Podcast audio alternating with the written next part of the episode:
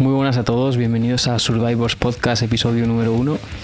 Y pues nada, eh, aquí tenemos el primer episodio, eh, Sergi y yo, que somos pues los dos miembros de Survivors, de Ilion, entre otras cosas, varios proyectos que os contamos en este episodio.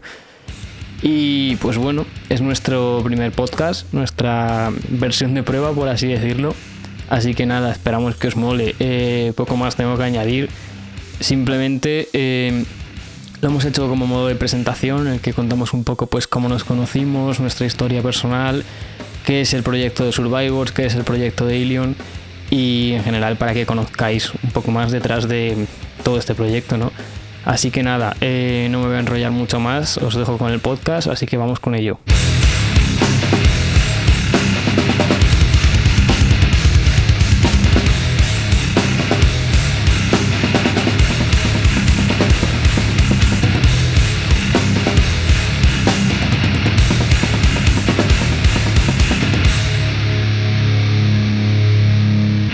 ¿Qué pasa, Sergi, tío? ¿Cómo Hola, estás? tío, Parece que nos ¿cuánto llevamos tiempo? hablando un buen rato. Eh, Vamos pues a hacer como que nos llevamos un rato hablando. Venga, va- vamos a hacer Pues el, downbeat. Primer episodio de Survivors, tío. Bienvenidos y bienvenidas a Welcome, nuestro everyone. podcast. A ver qué tal sale esto. El Sí. experimento. La verdad que para los que lo escuchéis y las que lo escuchéis es un experimento totalmente. O sea, no tenemos Sí. ningún tipo de experiencia Cero, cero. y son las tres y media de la mañana. Yo no puedo Sí. hacer ruido. La puta cuarentena que nos tiene con el horario Tobu. Sí, o sea, yo ayer me dormí a las nueve de la mañana. Hostia, yo estoy reduciendo últimamente, pero sí, más o menos en la misma, ¿eh? Yo hoy creo que voy a aguantar ya del tirón. Yo estoy por hacer lo mismo, tú, Porque porque, me he levantado a las seis de la tarde. Iba a decir lo mismo.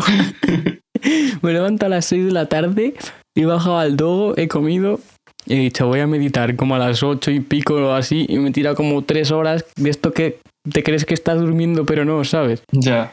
Y a la 1 de la mañana es que he vuelto a la vida y yo en plan, "Ah. Yo que, o sea, yo he, he dormido de levantarme a las 6, pero por levantarme, o sea, sin ningún tipo de vagueo, sino de, del tirón. Ya, Pero bueno, OMG. a ver, el, el propósito de este podcast, entre otras cosas, es presentarnos. Yes. O sea, Que sepa la gente un poco quién coño somos y todo eso. sí, porque hay que poner un poco en contexto para el resto de cosas que vamos a hablar. Así Sí. que, Mario, ¿quién eres? Pues yo soy Mario, tío. ya lo has dicho tú. no, hombre, pues yo soy un chaval de Madrid que me dedico a la música, soy productor. Y bueno, entre otras muchas cosas. Mm, Sí. Toco el bajo, guitarra, mm, vocals y pues le doy mazo al puto Logic. Tontea con la batería de vez en cuando. Sí, es, es Sloppy Man. que de hecho, bueno, eso ya te lo diré, ya lo hablaremos, pero me molaría que me dieses clases, tío, en plan. Sin hacemos problema. ahí el intercambio. Bueno, ya sabes que yo te enseño siempre mazo mierdas del Logic, claro. pero Sin problema. para mejorar mis grooves.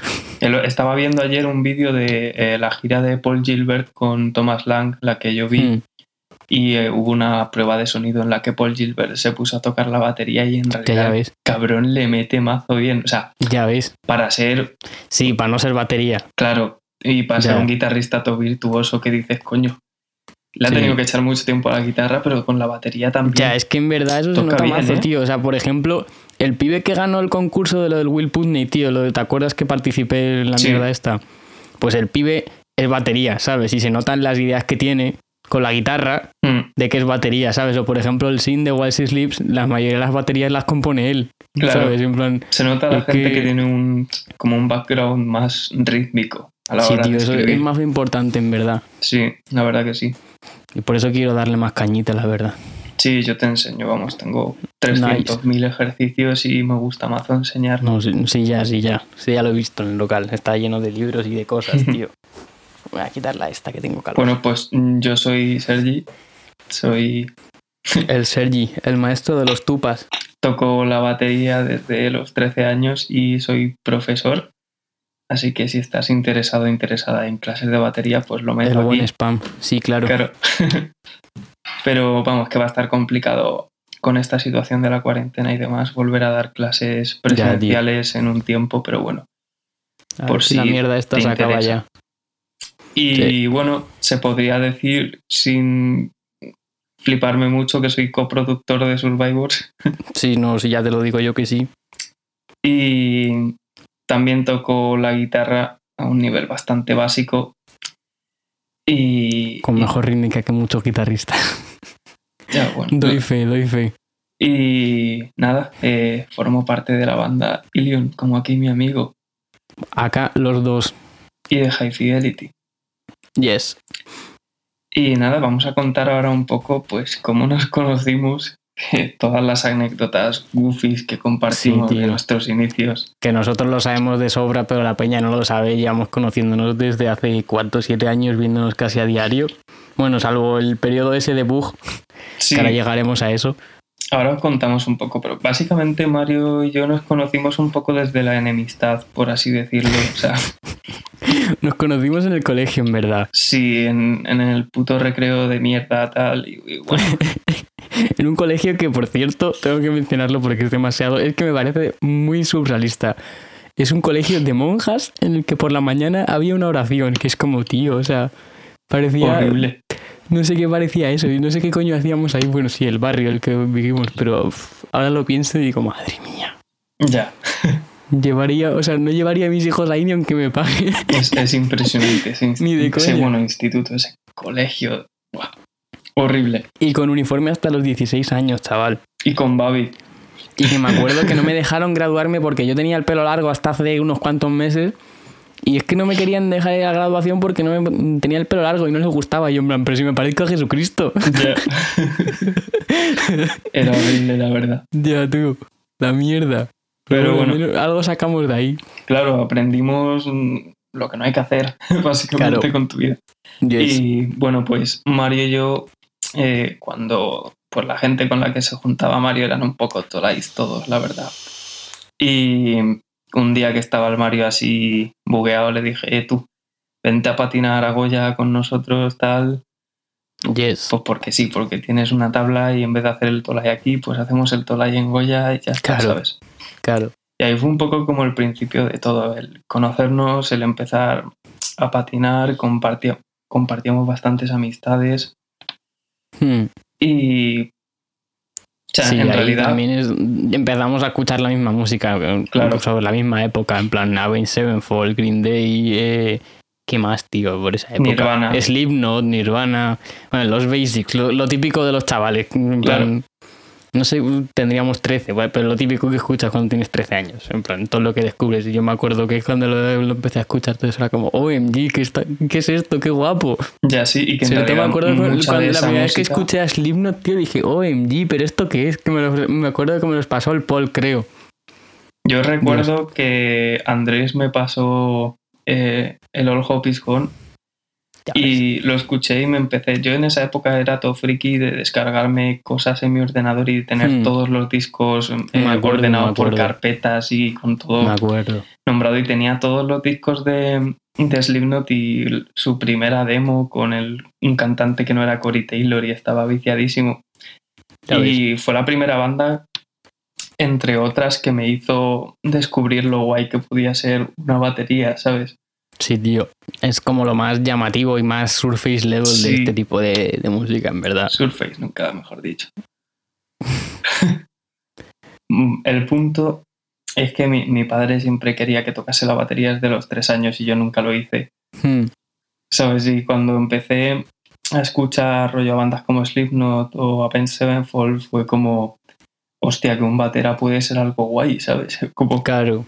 Como que tenían muchísimo protagonismo, veías a todo el mundo, pues las tramcams de, del Jordi son mitiquísimas y no sé, veía mm, a Dave Grohl en Nirvana, fueron ese tipo de bandas las que al final me... Y bueno, también las amistades que Andrés tocase la guitarra, ¿sabes? Que estuviéramos Hmm. todos como en un ámbito musical y mi padre dándome la chapa.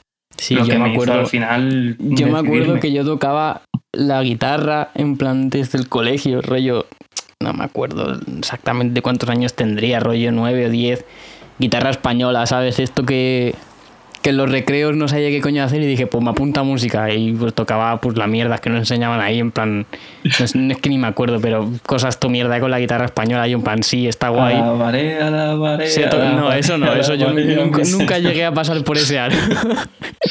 Pero de yo qué sé, es que no me acuerdo, pero enseñaban canciones muy basic con la Las guitarra típicas, y era como, típicas. sí, mola tal, pero pff, sin más, ¿sabes? Y un día en esa clase me trajeron unas putas guitarras eléctricas y yo en plan, OMG, esto sí que está la guapo. Harley Benton estas No, tío, típicas- la- ¿te acuerdas la sonora esa que tenía de mierda? Pues oh, esa. sí, la blanca y negra. Pues eso, ahí está el point. Que bueno, eh, cuan- cuando, pasó el tiempo y yo hice la comunión XD, sea, con todo el respect del mundo para la peña que crea y todo el rollo, pues a mí me parece un poco de más, ¿sabes? En plan, que no me parece nada necesario. Pero bueno, que me regalaron la guitarra esa y empecé a tocar y la tenía ahí aparcada. Y cuando nos juntamos Sergi y yo y tal a movie, me acuerdo que quedábamos y tocábamos canciones de Nirvana, tío, en plan. Y cosas así, yo hacía como el bajo con esa guitarra, ¿sabes? Sí, hacía el, ¿Te el bajo con el dedo en la sexta cuerda, yo Sí, con mi te- batería electrónica y el Andrés con Sí, una tío. acústica, era un cuadro. Era un puto cuadro, sí. Pero ahí es cuando ya me, me vino las ganas de, de pillarme un bajo, ¿sabes? Porque dije, la guitarra está guay, pero me moló más el bajo en esa época porque me llamaba mucho más la atención. Y pues me acuerdo que allá por 2013 yo creo que me pillé el Ibanez este que ahorré una puta locura. En plan, ahora me parece una mierda de dinero, me costó 160 2014 pavos. fue eso. 160 pavos me costó, así que, que ahora lo pienso y digo, si es que no es nada, ¿sabes? Pero por Sí, esa época, me acuerdo dices, que me costó mazo y, y cuando me lo pillé estaba todo contento, tío. Que de hecho todavía lo tengo, no sé dónde está, pero lo tengo todavía.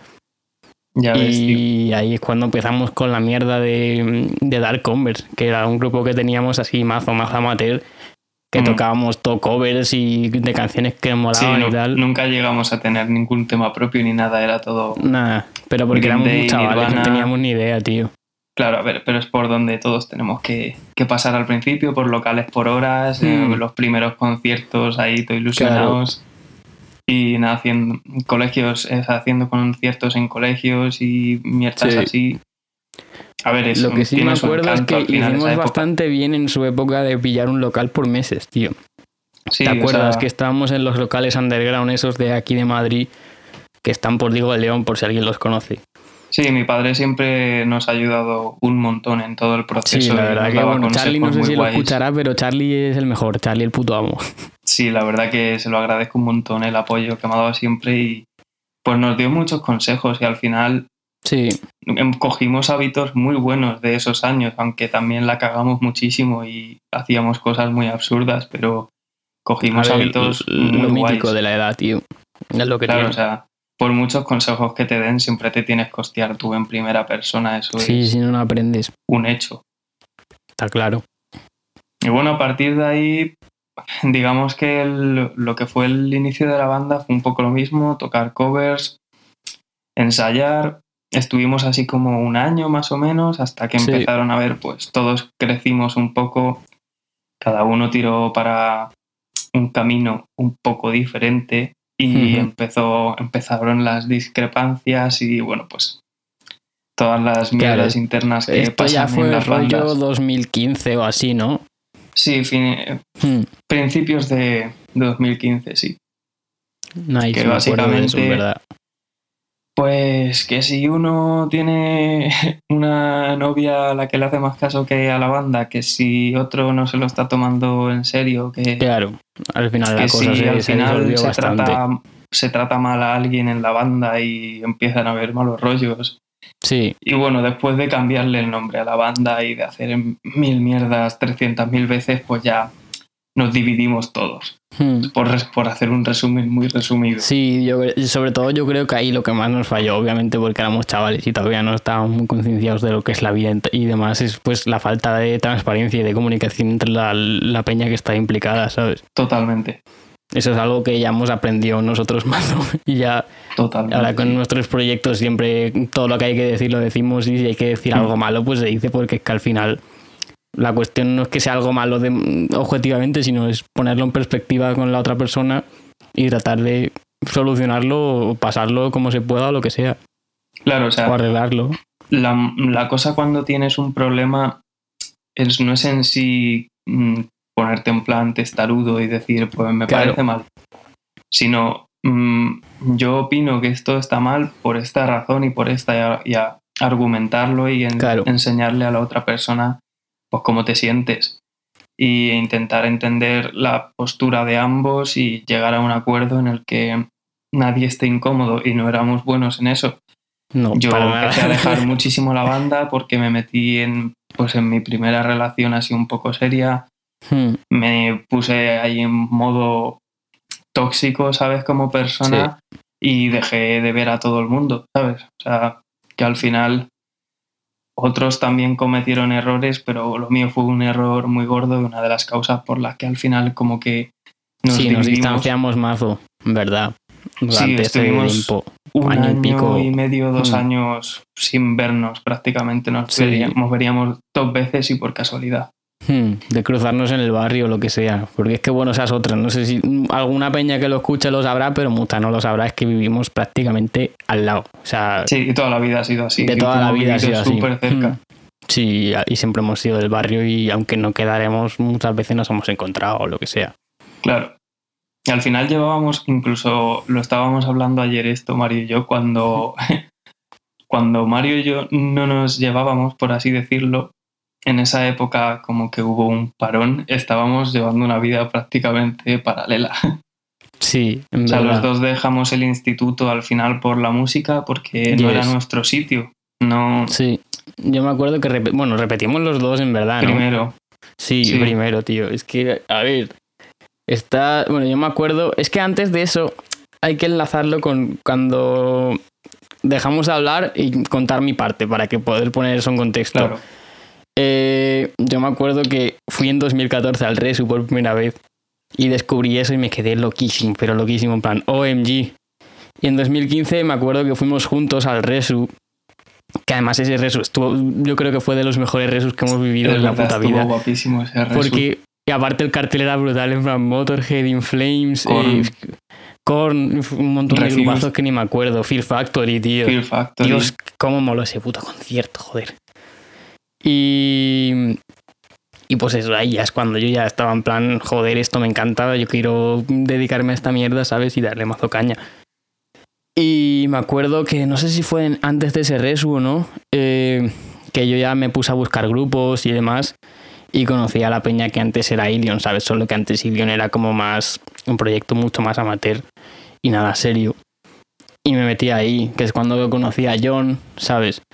Y empezamos a, a darle con el tema de la banda. Fue cuando pillamos el local por meses en Ritmo y Compás, que ahí es cuando empecé yo en Ritmo y Compás, por 2015 finales, yo creo. Yo creo que por noviembre de 2015, pues no me acuerdo, pero bueno, por ahí más o menos. Y, y yo ya estaba dándole mazo y tal, y claro, ¿qué, ¿cuál es el point? Que mi instituto, el bus para ir al local estaba en la puerta. Entonces, claro, yo muchas veces, o sea, me obligaban a ir sí o sí, ¿sabes? Y, y era en plan, me voy al instituto, iba al instituto y cuando estaba al lado de la puerta me iba a la parada del bus y al local. y yo volví a mi casa como si hubiera vuel- vuelto del instituto, pero me había pasado toda la mañana en el local tocando, ¿sabes?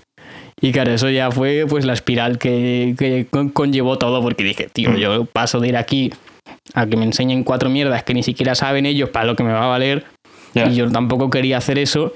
Cuando me pasaba las mañanas ahí dándole, o luego a lo mejor me pasaba el día entero, ¿sabes? No volvía a casa, me iba hasta por la noche, dándole ahí en el local y es que disfrutaba muchísimo más, tío. Mm. O sea, yo recuerdo que cuando. O sea, cuando hice mi primer primero, que mm, yo estaba. O sea, yo cuando salí de, de la educación secundaria no sabía qué quería hacer con mi vida. Tenía 14 años cuando empecé cuarto y me- que te preguntasen a dónde quieres ir me Ya, parecía tío. algo muy surrealista y muy precipitado en aquella época y bueno, me lo sigue pareciendo porque Ya, no- y más cuando ni siquiera te plantean las. O sea, no te ponen las cartas sobre la mesa, ¿sabes? En letras o ciencias, ¿sabes? Sí, o sea, no te dicen este es el abanico que hay, sino es blanco o negro, A o B. Y es como, no, tío, o sea, el mundo no es así, ¿sabes? Mm. Claro. Tenemos de la A a la Z para elegir, no tenemos Mm. por qué estar mm, con A o B siempre como no, nos quieren hacer ver. Pero Claro. bueno, cuando dejé el primer primero en realidad fue porque estaba muy perdido con el tema, pues eso, antes fumaba muchísimo, en plan, Hmm. bebía muchísimo, hacía mucho el gilipollas y pues eso, estaba en una relación tóxica, pero hay algo que me hizo tener una conexión especial con la música y es que realmente nunca dejé de practicar. O sea, aunque estuviera mal mentalmente o aunque estuviera fumado o hubiera bebido lo que sea, siempre mínimo dos, cuatro horas de batería al día desde 2015 han caído, ¿sabes? Sí, y eso fe, dentro de mí, sí, eso dentro de mí era como un mensaje muy de sabes realmente lo que te gusta en la vida Sí, y no está en ese instituto, no está en un bachillerato de humanidades, no es lo que quieres hacer tú. O sea, quien quiera coger ese camino, bien, pero yo no me siento libre, yo siento que estoy en la dirección incorrecta y me niego Claro. a ir todos los días a un sitio que me produce ansiedad y que me está causando problemas mentales, ¿sabes? De salud ya, mental. tío. no era, sí, no ahí era también yo- sostenible. Yo lo puedo enlazar también con mi lado, en plan de que yo, o sea, empecé a... Bueno, tenía el Mac este, que de hecho todavía lo tengo. Tiene más años ya que la, la vida esto, pero empecé a, a investigar cómo podía grabarme mi guitarra aquí, ¿sabes? Y el bajo y toda la mierda. Empecé a investigar mazo todo el tema de producción. Empecé a grabar mis demos, a componer mis cosas, ¿sabes? A hacer mis temas y claro, al final ya poco a poco dije, coño, si es que esto... O sea, yo me lo tomaba como un juego al principio, pero luego ya llegó un punto en el que dije, coño, si es que esto es un puto trabajo, ¿sabes? En Ya, plan, sí, en el que se puede vivir y el que puedo hacer cosas bastante interesantes y sin necesidad de estudiar de una manera tradicional, ¿sabes? En plan, lo que pasa es que como que siempre hay mucho estigma con el tema de ser autodidacta o mm, no autodidacta 100%, sino de sacarte tú de tus propias fuentes y buscarlo Claro. tú, ¿sabes? No que te lo den todo de hecho. aprender de una, de una fuente que no necesariamente te la ha tenido que dar alguien, por Claro. así decirlo, con más Que te la has autoridad que buscado tú. tú. Sí, porque obviamente nadie puede ser autodidacta 100% porque no vas a aprender del cielo. Obvio, plan. o sea, nadie es autodidacta, quiero decir, o sea, autodidacta realmente sería una persona que se ha puesto a aprender un instrumento sin ver nada, solo el instrumento. Claro. A ver, no, pero eso, eso sí, eh, imposible. O sea, no Claro. creo, 100%. O sea, no, O sea, no sé de, mm, supongo que habrá gente que haya hecho algo así, algo parecido, pero al final tú cuando, yo por ejemplo ahora estoy aprendiendo a tocar el piano y me Hmm. parece que además es la mejor época esta que estamos viviendo para no tener que apuntarte a un conservatorio, para no tener que estar dando clases en un sitio que te cuesta un pastizal, cuando tienes Claro. a tu alcance a los mejores del mundo en cada materia mm, de forma gratuita o con algún pago más viable para una Sí, persona justo. media. O sea, hmm. es la mejor época para aprender cualquier cosa y tenemos muy metido en la cabeza desde pequeño la creencia de que solo vale si estudias una carrera, si vas a la universidad, que Yes. está bien si tú crees que eso es lo que tú necesitas y No, o necesitas ese si, o si la profesión a la que te quieres dedicar es algo que requiera una validación de algún tipo, en plan, yo que sé, abogado que requiera un título legal Claro. o médico o cualquier cosa así. Pero dentro de los campos artísticos es como más difuso, yo creo, ¿sabes? Sí, o sea, al final es tú puedes tener el papel para que te ayude, pero lo que demuestra tus habilidades en el arte es el arte, valga la Sí, no, redundancia. y aparte, aparte eh, en este mundillo no vale de nada un papel, en plan, vamos, yo creo que a nadie le importa que tengas nada, ¿sabes? En plan, lo que importa son los menos. resultados. Cada vez importa menos, Yo- además. La mayoría de la gente que he conocido, por no decir toda, se la suda de que hayas estudiado, donde lo hayas estudiado, lo que importa es cómo hacer las cosas, Sí, ¿sabes? tus habilidades, que seas Sí. una persona pues que da un buen trabajo, que seas una buena persona, porque Tu es que eso- actitud, sobre todo Claro. la- a la hora de trabajar. Que sea fácil trabajar sí. contigo, que seas amable.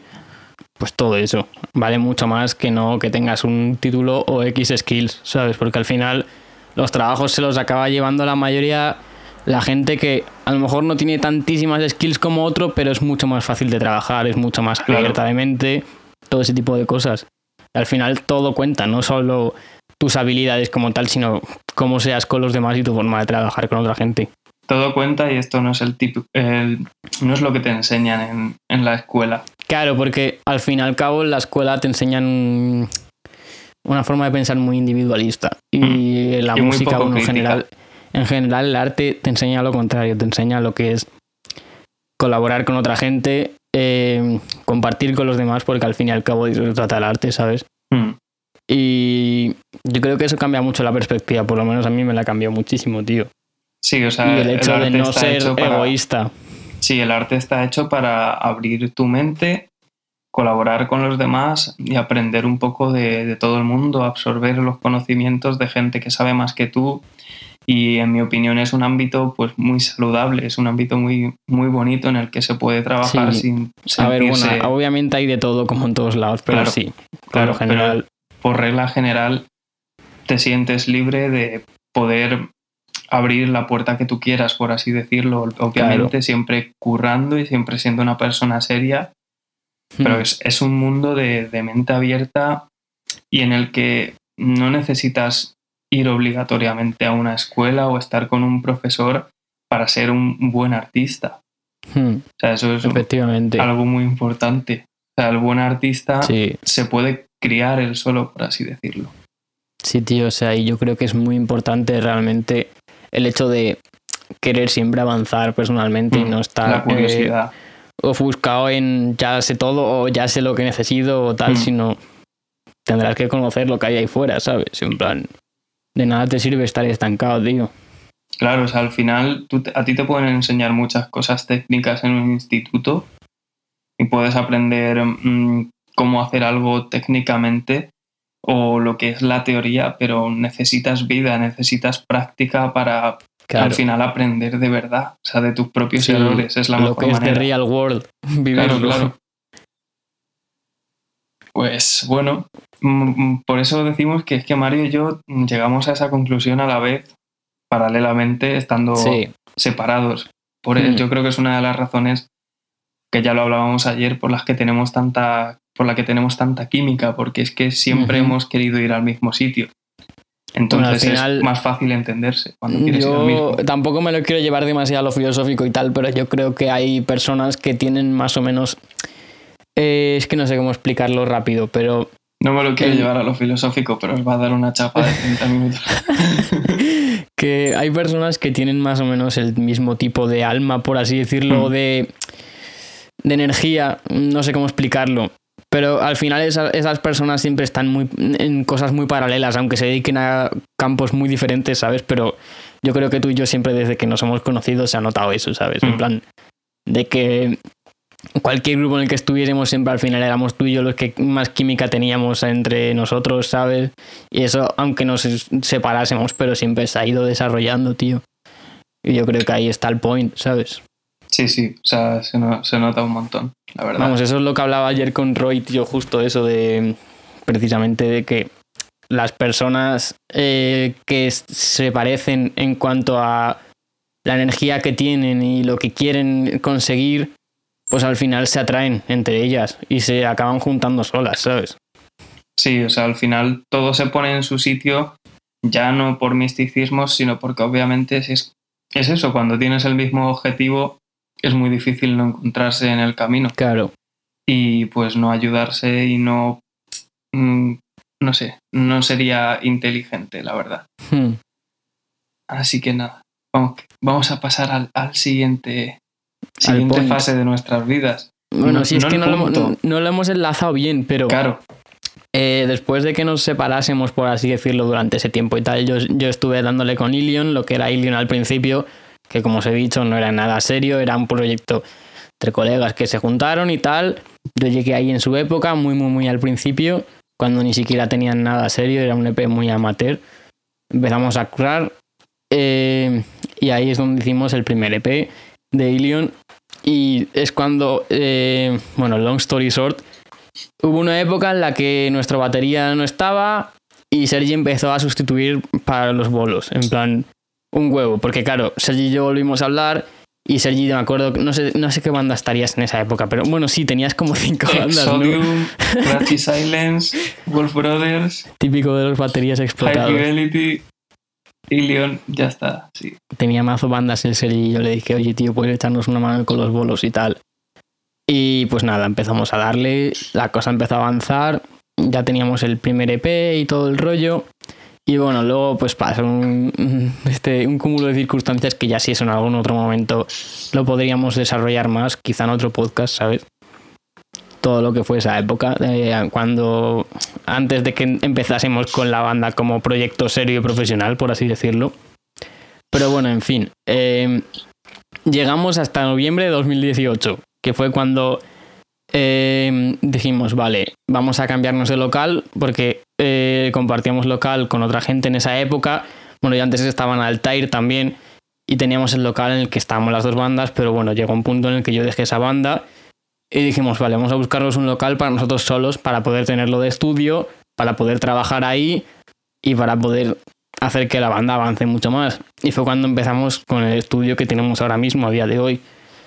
Y pues en noviembre de 2018 fue cuando empezamos a trabajar en, serio y de decir, vale, queremos que la banda sea nuestro trabajo y queremos que esto se lleve lo más profesional posible. Y empezamos a trabajar en el disco. Y pues luego, unos cuantos meses después, pues también otro tema de circunstancias personales y tal, de trabajos y tal, eh, John dejó la banda y al final acabamos siendo nosotros dos en, en Ilion.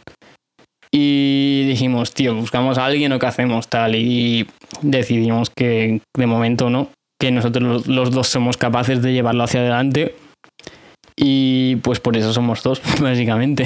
No hay mucho más que resumir. Sí, bueno, o sea, se puede resumir en, en que somos dos personas que cuando tenemos algo en mente muy cabezones, muy cabezones. Sí, aparte de cabezones, como que si queremos hacer algo Generalmente solo necesitamos preguntarnos las cosas una vez y o se hace hmm. o no se hace. Y la comunicación es muy rápida y muy eficaz.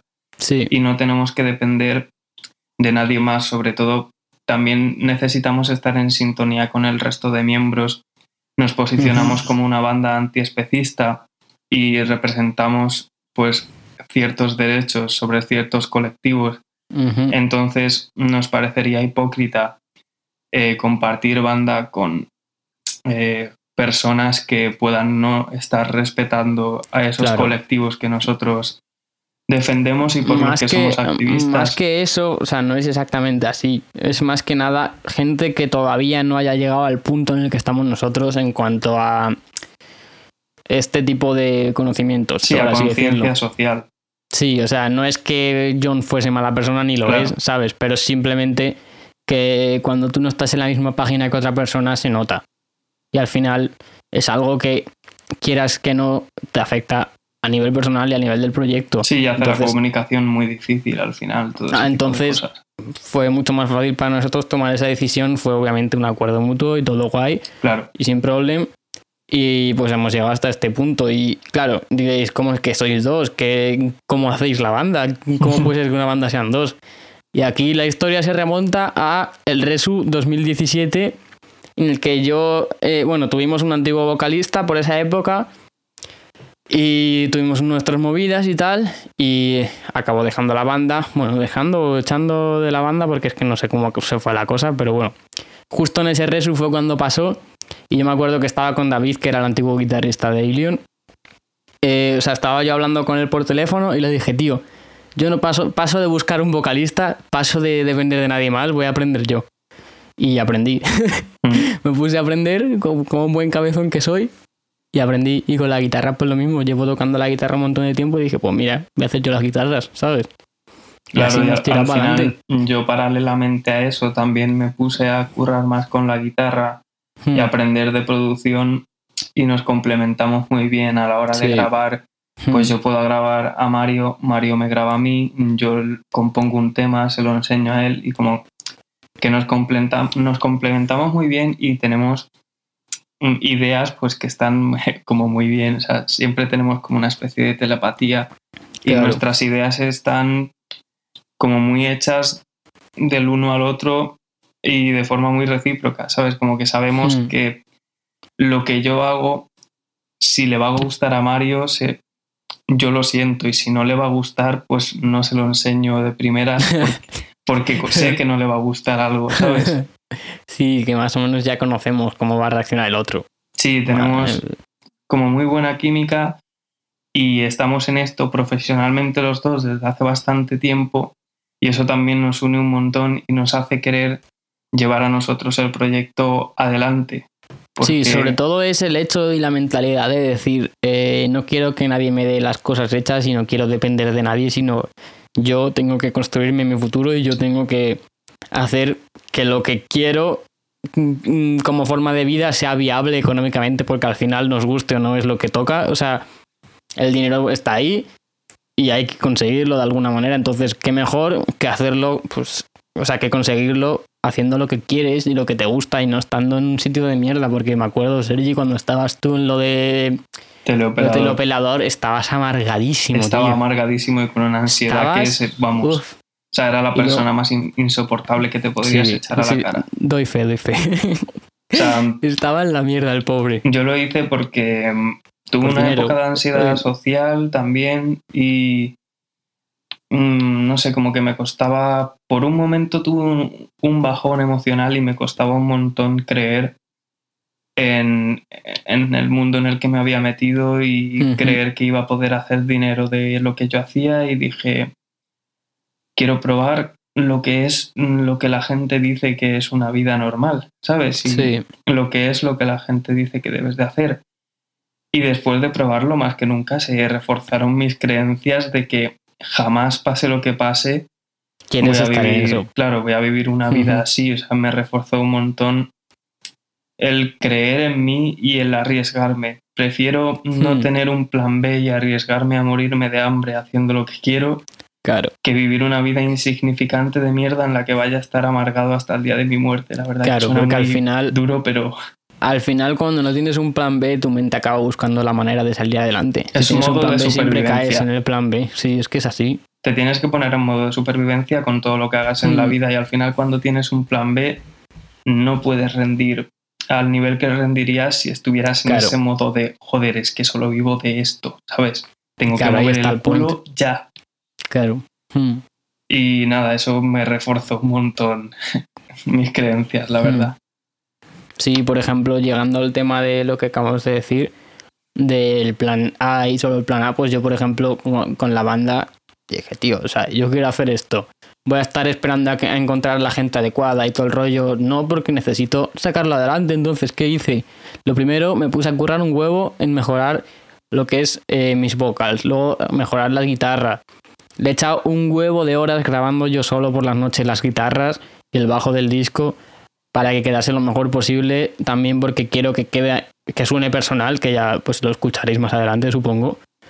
Eh, y me puse a trabajar muy duro en lo que es mejorar mi producción, o sea, yo estuve, me acuerdo, en, en el SAE, que para quien no lo conozca es una escuela de sonido de aquí de Madrid, bueno, es en verdad es internacional, pero bueno, yo estudié en el de Madrid y pues vi un poco lo que era el rollo y tal, pero dije, tío, si es que esto lo puedo aprender yo por mi cuenta y lo voy a mejorar si tengo experiencias en el mundo real. Y al final me puse a darle mucha caña y me puse a mejorar para poder conseguir los resultados que yo quería con las herramientas que tenía a mi alcance, ¿sabes? Y al final eso es lo que me ha dado la- las capacidades suficientes para poder autoproducir el disco entero entre nosotros dos, ¿sabes? Al final eh, nos complementamos las tareas que yo no sé hacer del todo bien, las hace Sergi y yo las otras. Y creo que eso es lo que nos está haciendo salir adelante con todo este proyecto, ¿sabes? Hmm. Y aunque esté llevando mucho tiempo, porque llevamos ya... ¿Cuánto llevamos, tío? Eh, Pues prácticamente si nos ponemos a pensar llevamos desde noviembre de 2018 si lo exageramos mucho. sí, bueno, pero casi dos años. En plan, bueno, ahora, dos años en unos meses. También Entonces- hemos vivido pues muchos problemas internos, hemos vivido circunstancias tanto mm, personales pues, como no sé, personales y ya está, ¿sabes?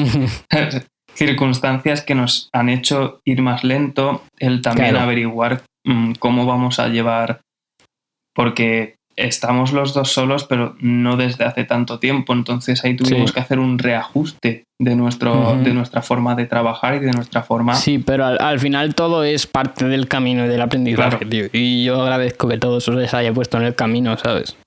Sí, o sea, este, este disco significa el cambio y lo, es un mensaje que lo dejamos muy claro, Y el progreso, tío, sobre el todo. progreso, el yo pienso desarrollo. cuando, cuando empezamos con todo esto y ahora es que somos dos personas totalmente diferentes, en Mm. plan. O sea, no, obviamente no somos unos hijos de puta ahora ni nada, pero en plan, hemos crecido casi cinco años en lo que sería una vida normal, ¿sabes? Mm. En cuanto a mentalmente, un, un año y pico, dos, ¿sabes? Entonces, al final es muy intenso tener que dedicarle tanta energía y tanto esfuerzo al hacerlo tú solo prácti- prácticamente.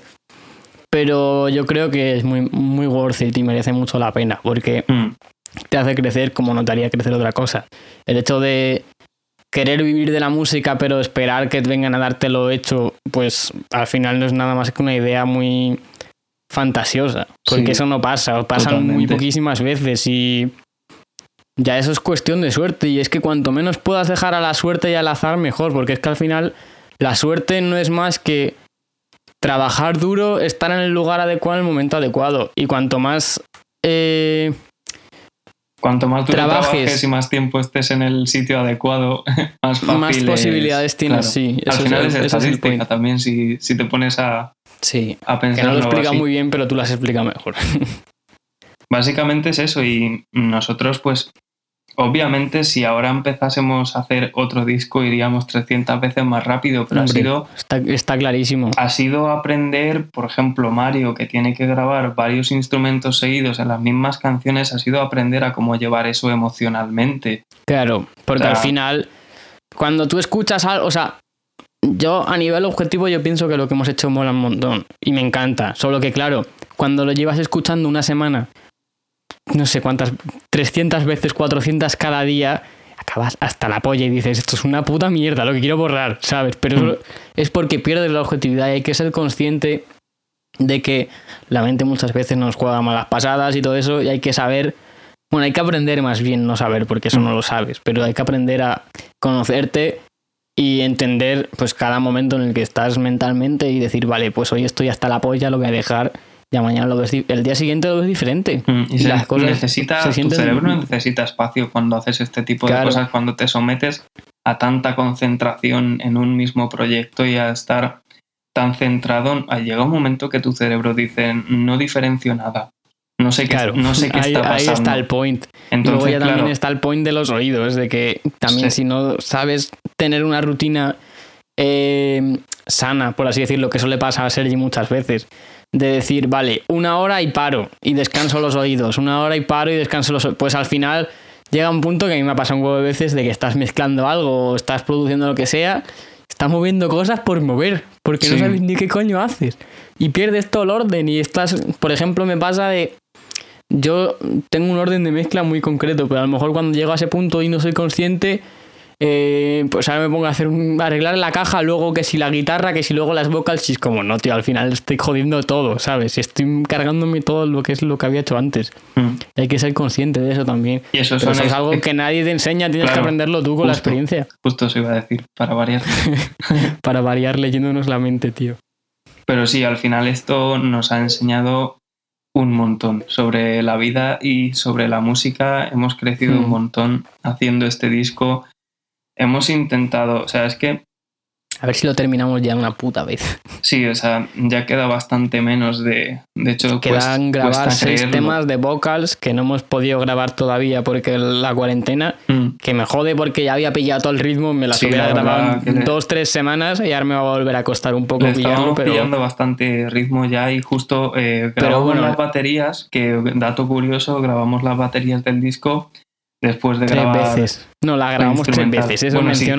Otro dato curioso, grabamos las baterías tres veces. Se intentó grabar al principio, luego se volvió a intentar grabar otra vez y no nos moló como quedaban, en plan, La razón principal, uno, yo estaba teniendo un mental breakdown sí, que, vamos, no podía con él en cuanto a autocrítica y ponerme a pensar de más las cosas y que no me convenciera el sonido de la ¿no? batería. Sí, el tono y los platos, que me acuerdo que has actualizado bastante el tema de los platos. Sí, después de esa grabación, la verdad que en realidad el, el segundo intento, el segundo eh, fracaso, bueno, lo llamo fracaso, pero fue una lección, Fue un paso adelante, realmente. fue, fue como lo que me hizo plantearme a finales de 2019, uno, no estás practicando suficiente, porque no estaba practicando suficiente. Dos, tienes que controlar más el sonido de tu propio instrumento. Y tres, tienes que dejar de pensar tanto las cosas, porque Hmm. llegaba un punto que a la cuarta toma ya no era capaz de tocar la canción. Ya, me acuerdo, me acuerdo, estabas ofuscadísimo. Estaba ofuscadísimo y no sabía. Y yo en plan, pero que está bien y tú que no, que no.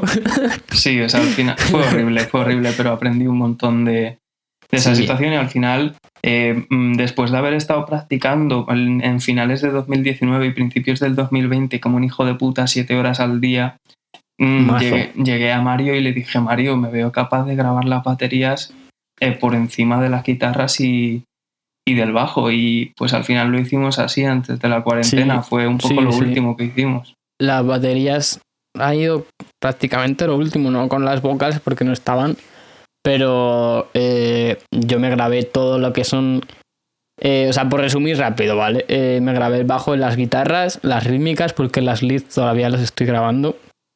Eh, me lo grabé todo con las baterías MIDI y las baterías MIDI estaban todas cuantizadas en el grid y yo lo que quise fue no editar en cuanto a timing ni el Mm. bajo ni las guitarras para que tuviesen el feeling real porque hay una cosa que compartimos Sergi y yo es que no nos gusta la música de ordenador y con esto voy a explicarlo y lo voy a desarrollar mejor y es que últimamente hay como una especie de moda o de tal, llámalo moda, llámalo estética, llámalo vaguería, no sé cómo, no sé cómo definirlo, también depende del caso.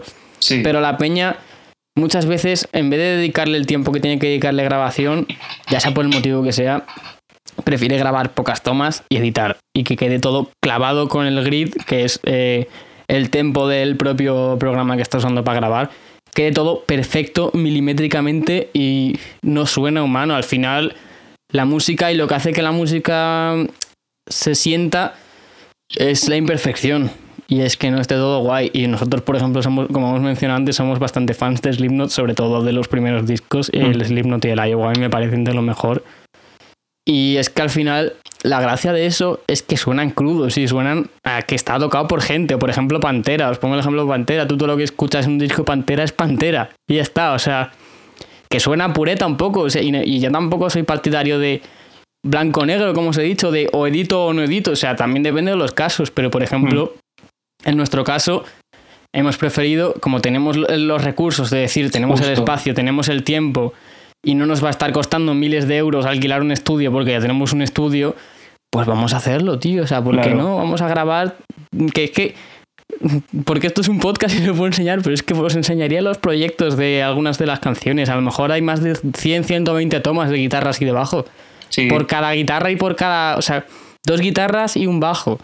Más de 100, ciento y pico tomas total por cada tema. Son ocho temas. Pues imaginad la de horas que me he pegado para que quede con el feeling que yo quería. Y claro, luego llegó Sergi y grabó por encima. Y eso al, al final le suma un plus de groove y de, de naturalidad. Porque al no estar editado, pero que la batería cuadre con lo otro grabado, pues suena Es- eh, como. tiene un toque como diferente. Me acuerdo Sí. que esa Mm. idea me vino porque Mario y yo somos muy, muy fans del podcast del Downbeat y estaba Mm. escuchando el, el podcast con Will Putney y me enteré de que Straight from the Pad habían grabado las baterías después, por encima. Sí, pero eso también lo hace en Periphery, tío. Bueno, sí, lo, lo hace bastante gente, pero fue, fue como Bueno, sí. yo me enteré y dije, hostia, es que, o sea, hablando de la humanidad y de la imperfección, dije, realmente prefiero meter en una gamba, ¿sabes? En plan, prefiero cagarla Hmm. y no tocar las cosas perfectas a quitarle la humanidad. Claro, O sea, me no, y al final es lo que decían en ese podcast también, tío, de si suena bien, está bien. ¿Sabes? Claro. No tienes por qué editarlo porque se vea un poco fuera del grid Mm. o lo que sea. Si está bien, o sea, si suena bien, no lo cambies, tío. Y O sea- además que es, el- también va, es algo que va acorde a nuestra filosofía. Sí, Nosotros obviamente. mm, venimos más del hardcore. Entonces, Somos unos punkis. al, los chavales. claro, al final somos, tenemos una actitud un poco más punk y el mensaje que queremos transmitir yo creo que no sería eh, del todo lógico, no tendría, no sé, como una relación muy lógica con una música que fuera robótica y que Hmm. no fuera tan personal como lo es el mensaje Claro. de la banda. Claro, ahí está el punto. Entonces al final dije, mira tío, es que me da igual que esto no esté tocado como un MIDI porque no soy un MIDI, nadie es un MIDI. Eso es, eso es. Hay gente que toca mejor. bueno, Alex Rudinger sí que es un- Claro, por eso, por eso lo he dicho, hay gente que toca muy bien puta. y yo sigo mm, buscando todos los días el practicar para tocar mejor y llegar a tocar como Mm. Alex Rudinger y, y como esta gente que realmente dices, hostia, qué cabrón, pero tío, si tú quieres hacer una música con un mensaje y quieres ser tú, sé tú mismo, haz lo que puedas, ¿sabes? En plan, haz lo que tú puedas transmitir y mucha gente pues... Al final es que volvemos a lo de antes. El arte es algo muy personal y, mm. y que tiene ese toque de expresar quién eres y al final si no eh, lo demuestras de una manera objetiva y tratas de alterarlo, pues para bien o para mal dejas de ser exactamente quién eres, ¿sabes? Entonces, en algunos casos está bien usar la edición como una herramienta mm, creativa. Creativa o incluso como una ayuda en cuanto a tiempo o lo que sea, pero yo creo que últimamente se abusa mucho de ello, mm, ¿sabes? O sea, también depende, depende del estilo. Por ejemplo, el pop es un estilo en el que se requiere que sea muy así. Pero esto también, por ejemplo, lo hago con Roy. Para quien no conozca a Roy, se llama Roy Borland. Le podéis buscar en redes o lo que sea. Es, un puto genio musicalmente hablando, bueno, en general. Pero yo lo hablaba con él de decir, hasta en la música que él hace, le gusta que, por ejemplo, a lo mejor me dijo, me mola que la batería esté editada en el grid todo clavado pero luego el resto de instrumentos no meto nada, en plan, y eso es lo que hace que tenga ese rollo, porque también es un rollo más R&B o pop o demás. Bueno, y el, otro día estaba espera, es que quiero terminar el punto. Para este tipo de música a lo mejor sí que cuadra que una batería no tenga tanta humanidad y sea un poco más robótica, por así decirlo, y lo que le dé el, el feeling y el groove sea lo que va por encima. Pero para la música que hacemos nosotros, yo creo que es importante que todo tenga ese feeling. A lo mejor las vocals sí que las, o sea, por ejemplo, sí que las edito más para que queden todas a unísono y que queden como yo quiero en cuanto a mover un poco el timing o lo que sea. Pero lo que son las instrumentales, nos gusta que tengan ese toque de como si estuvieses viendo a la banda delante en, una sala, ¿sabes? Mm. Porque eso es la gracia, porque es música que es mm, la que prácticamente todo lo que escuchas es tocado, no es eh, un instrumento virtual o un electrónico, lo que sea, que no tiene nada de malo, de hecho me encanta, pero al final es una cuestión de estética también. Sí, bueno, otro punto es que también te puedes especializar en hacer que esos instrumentos programados o que ese software suene hmm. más humano. Sí, por, claro. el otro día el ejemplo que iba a poner es que Roy estaba haciendo un directo eh, haciendo un cover de una canción y por ejemplo pues para la batería dijo pues mira voy a poner la caja un poco por detrás del grid hmm.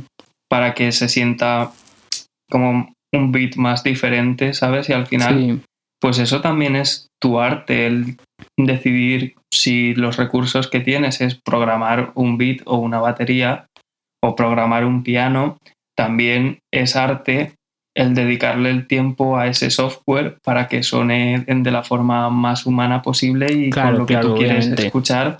Al final no es la herramienta en sí, sino es cómo la usas. Claro, justo. Es muy importante la filosofía que tengas de, trabajar con eso. Y nosotros somos, pues, muy punkis. Sí, claro, y al final eso también va con lo que queremos expresar y con nuestra personalidad, obviamente.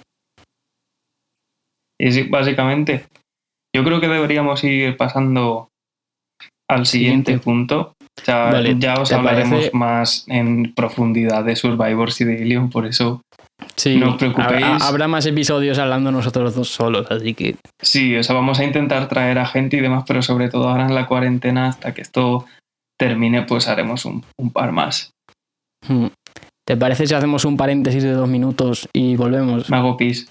Yo igual. vale, pues nada, ya estamos de vuelta otra vez. Hola. Había que hacer un descansito. Sí, el que, Pues nada, ahora vamos a charlar un poco el tema de lo que es la cuarentena y cómo estamos llevando toda esta mierda y demás, porque la verdad que ha sido un poco... Mm, jodido. Un poco jodido, sí, el hecho de haber parado toda la actividad, sobre todo que ya habíamos pillado bastante carrerilla, por así decirlo, mm. Y ha sido como un poco... Un poco mierda. Ha sido como un slap in the face. Sí, tal cual. Básicamente, o sea, realmente, como cualquier situación de confinamiento, es algo con lo que seguro que mm, todos y todas habéis tenido que afrontarlo. O sea, hmm. porque al final estar encerrado, aunque obviamente no estamos, o sea, tenemos libertad, por así decirlo, entre comillas, pero hmm. el tener de repente que adaptar tu vida, que cambiar tu rutina, como hacer un paréntesis en tu vida no es algo fácil y mentalmente afecta un montón. Hmm. Entonces, pues ha sido algo que se nos ha hecho bastante duro, sobre todo lo que es, no el principio, porque al principio estás un poco como medio en shock y dices, bueno, Sí, te lo tomas un poco a coña y Mm. dices, bueno, tal, esto se va a pasar rápido, pero cuando ya pasan dos, tres, cuatro semanas empiezas a decir, joder. empiezas a volver un poco loco. Sí, Sobre todo Pero si, muy loco. si tienes una vida muy diferente, o sea, por ejemplo, pongo mi caso, porque me encanta hablar de mí mismo. Eh, si tienes una vida en la que tú te levantas y te Oh, vas a un gimnasio que está a 20 minutos de tu casa y nada más levantarte y te haces un workout de hora y media, te vuelves a dar el paseo para tu casa, de tu casa te vas al estudio, estás Mm. nueve horas en el estudio, del estudio te vas para tu casa y luego cuando llegas a tu casa te pones a leer, a meditar, lo que sea, y te duermes y repites, cuando Claro. te quitan todas esas 12 horas que me tiro fuera de mi casa sí, y me las metes aquí dentro, la se siente cabeza, raro. el cuerpo tarda mucho en... Es que es lo que iba a decir, que al final eh, moverte afecta muy positivamente a la mente. Y si no te mueves, por mucho que estés haciendo lo mismo en casa, cambia muchísimo. Muchísimo. Sobre todo ya, ya no es en sí el ejercicio que también, sino andar. Claro, O a sea, eso me refiero, moverse, los- ver que vaya cambiando tu, tu campo de visión, ¿sabes? En Sí. plan, no estar viendo todo el rato lo mismo. Y porque ver a mí- el- a- y ver tú sabes lo, mucho que a mí me cansa todo eso, ¿sabes? Ya. En plan, yo soy que necesito estar constantemente con estímulos nuevos porque si no Mm. me, me aburro. O sea, no es que me aburra, pero es como, joder, tío, tú sabes. Y sabes, tú sabes que me gusta a veces volver por caminos diferentes a casa Mm. o lo que sea. Porque el hecho de ver todo el rato lo mismo es como... Y más cuando ni siquiera tienes la posibilidad de salir de tu casa, ¿sabes? Es como, uff. Claro, y bueno, mira, nosotros tenemos perros, ¿sabes? Sí, ahí está Bueno, el en mi, point. en mi casa, como no- eh, a mi padre le gusta mucho sacarle, eh, tam- nos hemos estado turnando, alguna vez hemos salido juntos Hmm. los dos, no voy a mentir, pero bueno, tenemos dos perros en, en mi defensa Hmm. y vamos cada uno con uno por un lado de la calle. Pero, o sea, al final es una situación a la que no estamos acostumbrados. De repente, de un día para otro, yo pasé de mm, estudiar siete horas de batería al día Hmm. a decir, hostia, ¿cómo puedo emular lo que yo estudio con lo que tengo en casa? Y me acabé pillando un, un pad de prácticas para los pies y tal, y bueno, pero al final es como que No es lo mismo, al al obviamente cabo. no quiero poner excusas, y ha sido algo que me ha costado afrontar, porque es muy fácil en una situación como esta poner excusas debido a las limitaciones que, Claro. que uno tiene, pero una de las cosas que me ha ayudado a mantener eh, mi salud mental es a no depender de la motivación, sino crearla, por así decirlo. O sea, es decir, Sí, no hay que tener motivación para hacer ejercicio necesariamente, porque puedes hacer ejercicio y motivarte.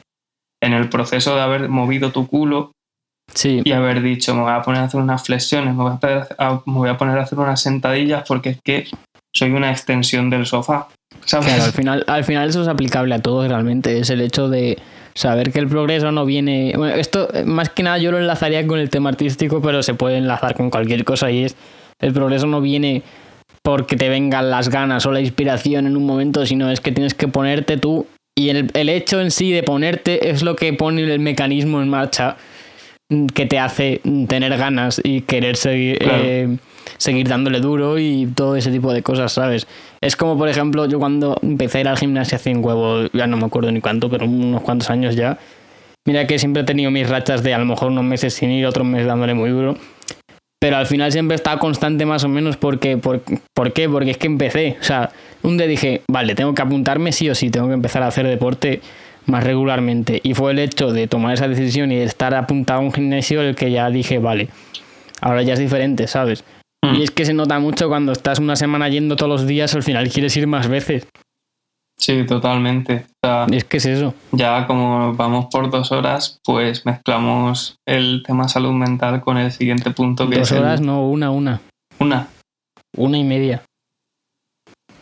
What the fuck. Sí, es que empieza en la 1 el Logic. Ah, ah, vale, vale, bien. No, llevamos una hora entonces. bueno, sí, bueno, eso. Vale, vale. Pero bueno, el point que nos vamos. Bueno, aún así, pues lo vamos a mezclar con el fitness porque Mario y yo somos personas de gimnasio. Em, y bueno, mm, no el decir. El Sergi más cheto, la verdad. No decir yo más que Mario, sino como que mm, yo siempre lo he necesitado más por mi personalidad. Porque yo soy una persona, pues desde pequeño he sido un poco hiperactivo y me cuesta un poco estar con el culo quieto. Entonces, Últimamente yo estoy más en ese mood también, la verdad. para mí, ir al gimnasio, yo iba seis veces a la semana, de lunes a sábado, con una rutina muy clara. Para mí, reventarme una hora y media en el gimnasio por la mañana me venía muy bien para afrontar el resto de mi día con menos ansiedad, con menos estrés, con un punto de vista bastante más Claro. calmado.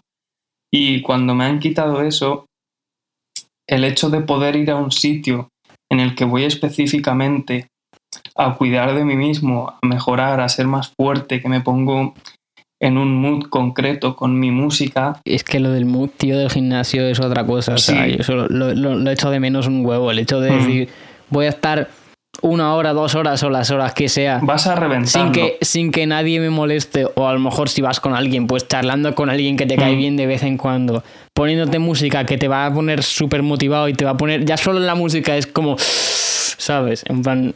y el ambiente, Y- porque al final está y dan- darle duro y, y que físicamente te sientes. eh, bueno, también es que como tienes mucha sangre moviéndose, pues te sientes como más. No sé explicarlo. la estás sensación. más empoderado, por así Sí, decirlo. es, es la palabra que no me salía, pero sí es tal cual. porque y al al final, final es como algo muy, muy bueno para la mente, Mm. tío. y estás con gente, o sea, es, esto es tema subconsciente, pero empiezas el día socializándote, aunque no hables con nadie en el gimnasio, pero Ya. estás en Sí, que contacto aunque con sea otras que entres personas. y digas hola al que esté ahí atendiendo y ya está. Claro, claro, es como algo que para tu cerebro es bastante positivo y estás rodeado Hmm. de gente que tiene objetivos parecidos a los tuyos. Alguno te caerá mejor, otro le tendrás asco y tendrás ganas de tirarle una pesa a la cabeza, pero quiero decir que estás rodeado de personas con un objetivo y estás en un ambiente bastante positivo que es hacer deporte y cuidarte a ti mismo, sea por la razón por la que sea. Y Sí.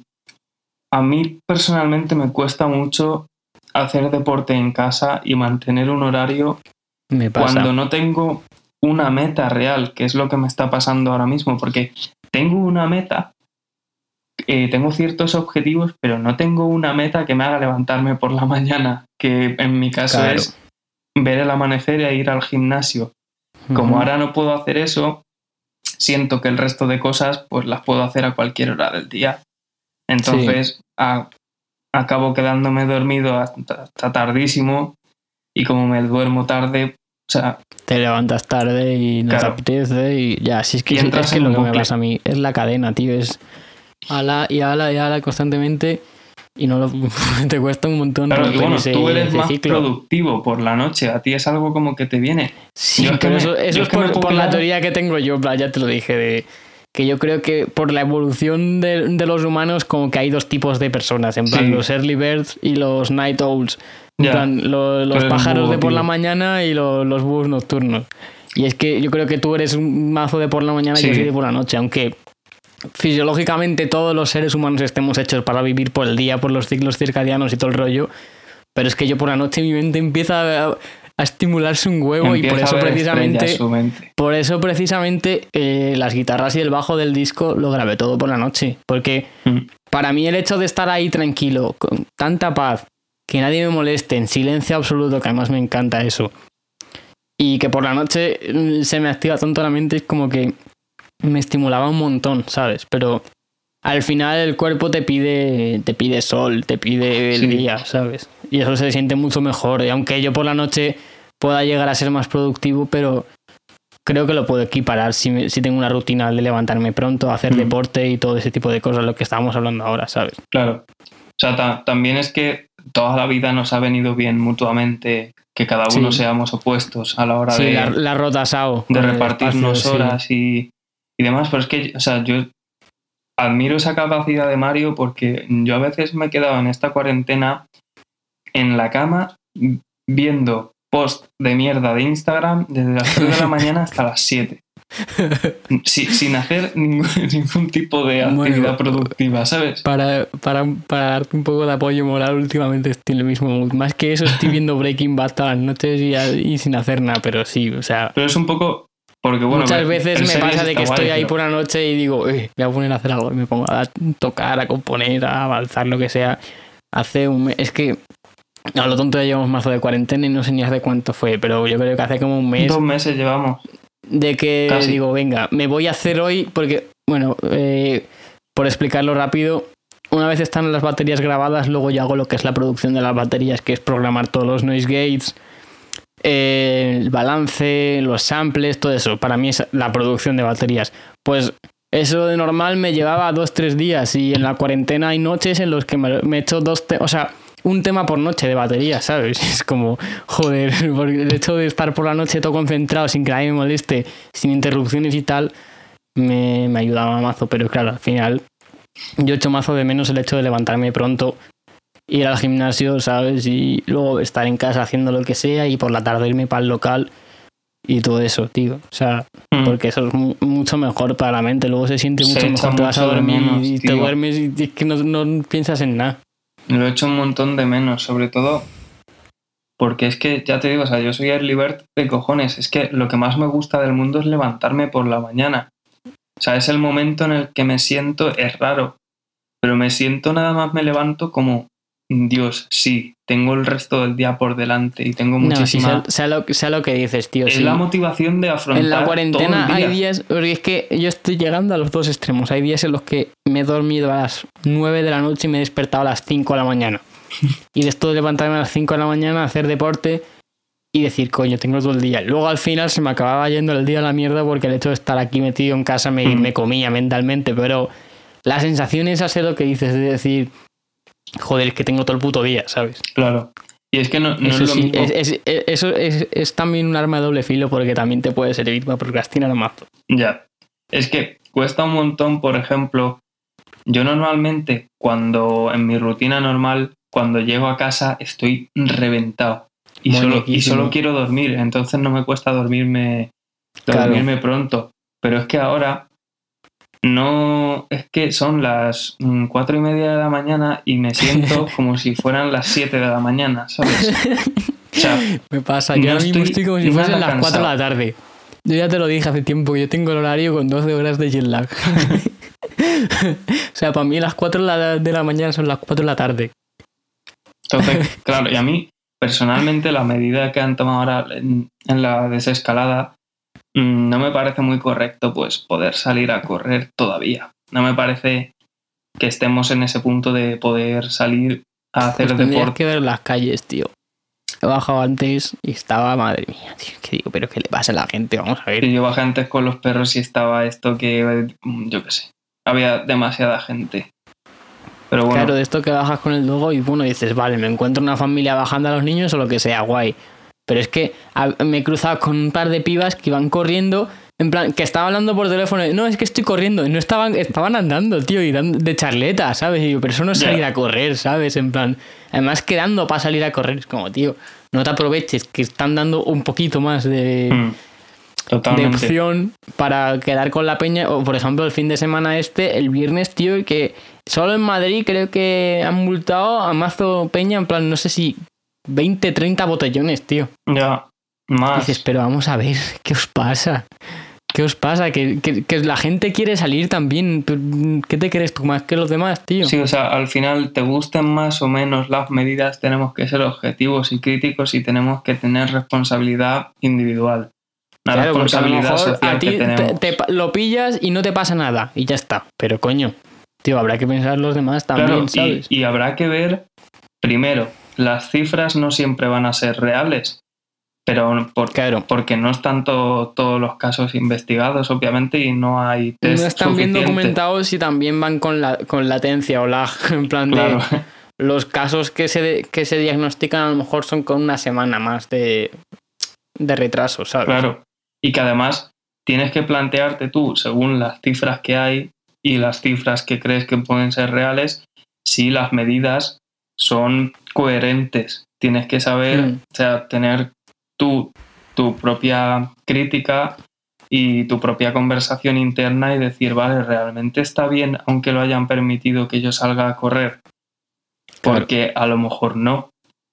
Ese es el punto. Entonces, o sea, a ver, yo puedo comprender que si vives en, yo qué sé, a las afueras de Madrid o vives en el campo tal, pues te vas a correr. Pero, por ejemplo, en el barrio en el que vivimos nosotros, en el que hay una densidad de población tan grande, el hecho de irte a correr o quedarte... El ejemplo, mi calle, por ahí. tío. Mi calle siempre está vacía. Y cada hmm. vez que salgo a sacar a los perros está llena de gente. Joder. Y mi calle no ha tenido gente en la vida. Ya, ya, ya, ya. Yo aquí que bajo a, la esta de, detrás de, la calle, ¿sabes dónde digo? Mm. Al lado del parque. Y eso, antes de, lo de las medidas de que se pudiese, salir y tal, no había más que gente con perros, tío. Y ahora es que no ves perros. O sea, no hay perros. Hay gente que no tiene perro por ahí y de paseíto, ¿sabes? Para soltarle, hmm. porque es de los pocos sitios donde está como cerca del parque el pobre, ¿sabes? Sí, ya lo han abierto otra vez, by the way. Sí, estuve ayer, pues sí. Él le lleva a la zona de perros, pero le entró alergia, o sea que... Pobrecito. Yo a este le estaba bajando por las noches, en plan. Está lleno aunque de. No se, aunque no se pudiese entrar, pero yo dije, me suba la polla, tío. porque es que le bajaba a lo mejor a la una de la mañana, ¿sabes? ¿Has visto cómo está la... zona de los perros, tío? Está sí, que parece, que parece, parece un puto campo abandonado, tío. Ah, pues el Choco se comió mazo hierba de ahí ayer y luego se puso a potar como un cabrón. Pobrecico. Claro, es que ahora está el puto polen, tío, que, me está dando alergia hasta a mí. ¿Sabes? que yo no tengo alergia. Pues el parque está ahora lleno de, de mierda. Pero bueno, el point, que yo me bajaba ahí cuando no había nadie con la responsabilidad de decir, bueno, en teoría no se puede, pero yo sé que es la una de la mañana, que no hay nadie y que no voy a cruzarme con nadie, ¿sabes? Y mm. necesito que mi perro corra, porque si no se va a volver loco, ¿sabes? Pues bueno, lo comprendo. Y mientras tanto, por las tardes o por el día, pues le bajaba 20, 10 minutos aquí al lado para que cágueme y volver, ¿sabes? En plan, pero es que peña que se daba paseos de que llevaba al perro hasta 20 kilómetros y volver, ¿sabes? A mí me hace gracia porque yo saco a los perros siempre. Pero Peña que de normal no han dado una mierda, ¿sabes? En plan. Lo de correr igual, Peña que el otro día vi al lado del Mercadona un cartel que me partí la polla, colgado unos balcones que ponía no has salido a correr en tu vida, Julio. Total, es que me hizo más gracia porque runners, tío, es que es tal cual, es que es tal cual, en la puta vida ha habido tanta gente corriendo, tío. Ya, tío, es que en fin. Pero bueno, sí, al final esto es una situación que acabaremos superando, mm, con más secuelas o con menos secuelas. Lo, recordaremos como una anécdota. Al final. Yo solo espero que no sea de New Normal, tío. En plan, que no se vuelva a repetir, ¿sabes? Mm, a ver. Es probable. Es probable que pase, pero. Espero que no hay que tener un poco más de conciencia social e intentar aprender de esta situación. Ser un poquito más responsables y preocuparnos más por algo ajeno a nuestro propio ano. Porque hmm. está, está bien, obviamente tú y yo tenemos 21 años, tenemos una buena dieta, hacemos ejercicio, nos pilla el coronavirus. Sí, yo de hecho creo que ya lo pasé. Yo igual, tendríamos que comprobarlo, por cuando tuve la fiebre y tal, pero obviamente a ti y mi a mí... Madre, mi madre lo tuvo y yo he estado con mi madre y no... Vamos, me extrañaría no haberlo pillado, ¿sabes? Claro, y bueno, a ti y a mí nos puede pasar como nada, pero claro, se está olvidando un poco que aunque tenga un índice hmm. bajo de mortalidad, a la, gente que le afecta, pues podría ser alguien que tú le tengas mucho cariño, ¿sabes? Entonces, hay que intentar guardar un poco las formas y tener cuidado. Pero bueno, yo creo que ya estamos sobre todo también influye un montón el estilo de vida de la peña, tío. Yo creo. Porque mucha gente es como, no, pero es que a los jóvenes tampoco, o sea, no os creáis que nos puede afectar porque no sabes tal. Y es como, los casos que ha habido son gente que tiene el sistema inmunitario en la mierda porque tiene unos hábitos de mierda, ¿sabes? Mm. Sobre todo en cuanto a alimentación y poco movimiento, en plan, una vida muy sedentaria y todo eso. Pero al final es que se nota, tío, y tu cuerpo es, muy, eh, es capaz de reaccionar mucho más fácil si ya lo tienes sometido constantemente a estímulos que lo están haciendo, coño, eh, recuperarse constantemente, ¿sabes? No sé si me explico. Sí, sí, sí. Que no sé, no sé expresarlo mejor. Sí, bueno, que mm, Pero básicamente vamos, el, hecho en sí de, por ejemplo, estar haciendo deporte y que tenga que estar recuperando los músculos. Si tú eres una persona que tiene un desgaste eh, muscular y un estrés metabólico mm, bastante grande mm, por regla general, sabes si tienes que estar eh, forzando constantemente a tu cuerpo con eh, reparar fibras musculares y sometiéndote a un nivel de estrés alto tienes más aguante, tu sistema inmunológico se empieza a reforzar y mm. más si lo acompañas de una buena dieta, una dieta completa, ¿sabes? Entonces, si no tienes eh, historial médico con ningún tipo de problema eh, de respiración o algún problema cardiovascular, claro, si no eres un grupo de riesgo, tienes un cuerpo en forma y tienes un buen sistema inmunológico, es muy difícil que esta enfermedad te haga algo, pero sabemos claro, pero de ahí a llevártelo a creer que eres inmortal ya mal, ¿sabes? Pero eso también le pasa a mucha peña, tío, de no, es que yo soy joven, no me va a pasar nada. Es como, bueno, tienes muchas probabilidades de que no te pase nada, pero tío, no me seas tampoco inconsciente, y bueno, no te pase nada, si lo pillas y a lo mejor sin querer se lo pasas a la abuela claro, por eso te digo, por eso te digo que no seas inconsciente, ¿sabes? Porque porque tú no, te vayas a hacer nada, pues no significa que no pueda hacerle algo a los demás. Mm. Pero bueno, ya eso es, es otro, otro debate. Yo creo que ya todas las personas que estéis escuchando esto lo tendréis bastante claro. Sí, y ya por lo menos lo habréis pensado. Ya se ha hablado un montón de las mm. cosas que se están haciendo bien, de las cosas que se están haciendo mal. Ahora hay que intentar mantener la calma e intentar ser coherentes con las acciones que, llevamos a cabo en, esto, en este proceso de supuesta desescalada de la cuarentena y nada, intentar ser responsables. Hmm, sobre todo eso. Hay que tener en cuenta que al final es algo que afecta a más gente que no eres tú solo y que hay que actuar con consecuencia, ¿sabes? Y también, obviamente, no me quiero meter en política, ya nos meteremos en política en, en otros en otro, en otro, para que nos tiren ahí de toda mierda. Claro, para que nos reventéis el culo. Pero obviamente el gobierno toma unas medidas u otras. Creo que en este caso el gobierno, aunque sea el que toma las medidas, no es tanto el que tiene el control de la situación, sino nosotros y nuestra responsabilidad. Yo creo que ahora mismo es. Pero eso, eso, Es, eso es algo que de siempre ha sido un, como un. Solo el pueblo ayuda al pueblo. Una misconcepción muy grande, tío, de que la peña se piensa que es eh, de arriba hacia abajo y no precisamente es de abajo hacia arriba, ¿sabes? En mm. plan, es una pirámide y los que están abajo de la pirámide somos todos nosotros. Claro, y somos los que nos tenemos que ayudar porque y porque se vea solo el pico de la pirámide muchas veces, o, como lo quieras ver, o a lo mejor la punta del iceberg, pero la base y lo que sostiene todo eso es el grueso de la gente, de la población, ¿sabes? Claro, y los grupos privilegiados... La actitud que tiene la peña con respecto a las cosas es lo que demuestra que algo va bien o va mal. No porque lo diga el gobierno, no, ¿sabes? y los grupos privilegiados siempre van a hablar desde un punto de, un punto de vista menos de a pie, como puede ser el del pueblo, porque obviamente ellos seguramente ahora estén pensando más en la economía que en lo que es la salud de las personas. Claro, pero porque hay algún hay alguna gente que solo le preocupa, o sea, que le preocupa más la economía que las personas. Eso es triste, pero bueno. Y por general que, están en el no podemos que no podemos borrar y que no podemos olvidar tampoco que pasa eso, ¿sabes? Entonces es ahí cuando nosotros tenemos que unirnos, tenemos que organizarnos, ser conscientes de las acciones que tomamos, tener cuidado y responsabilidad social. Y yo creo que no vamos a dar más la chapa con este tema porque lo hemos dejado ya bien claro y seguramente mm, ya lo sepáis. Pero bueno, nunca está de mal comentarlo y, repasarlo. Efectivamente. Queremos pasar al, último punto del podcast. El último, el último ya. Porque tampoco queremos que el primer podcast dure cuatro horas. A ver, ya está siendo larguito, pero bueno, yo creo que está, está interesante.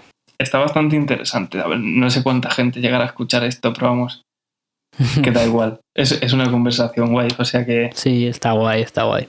El siguiente tema, aunque ya nos hemos metido bastante con esto en el tema anterior, es el fitness y veganismo, antiespecismo y bueno, explicaros un poco porque somos antiespecistas y como el fitness y el veganismo ha afectado en nuestras vidas un poco. Y como llevo ya mucho rato hablando, pues empieza tú.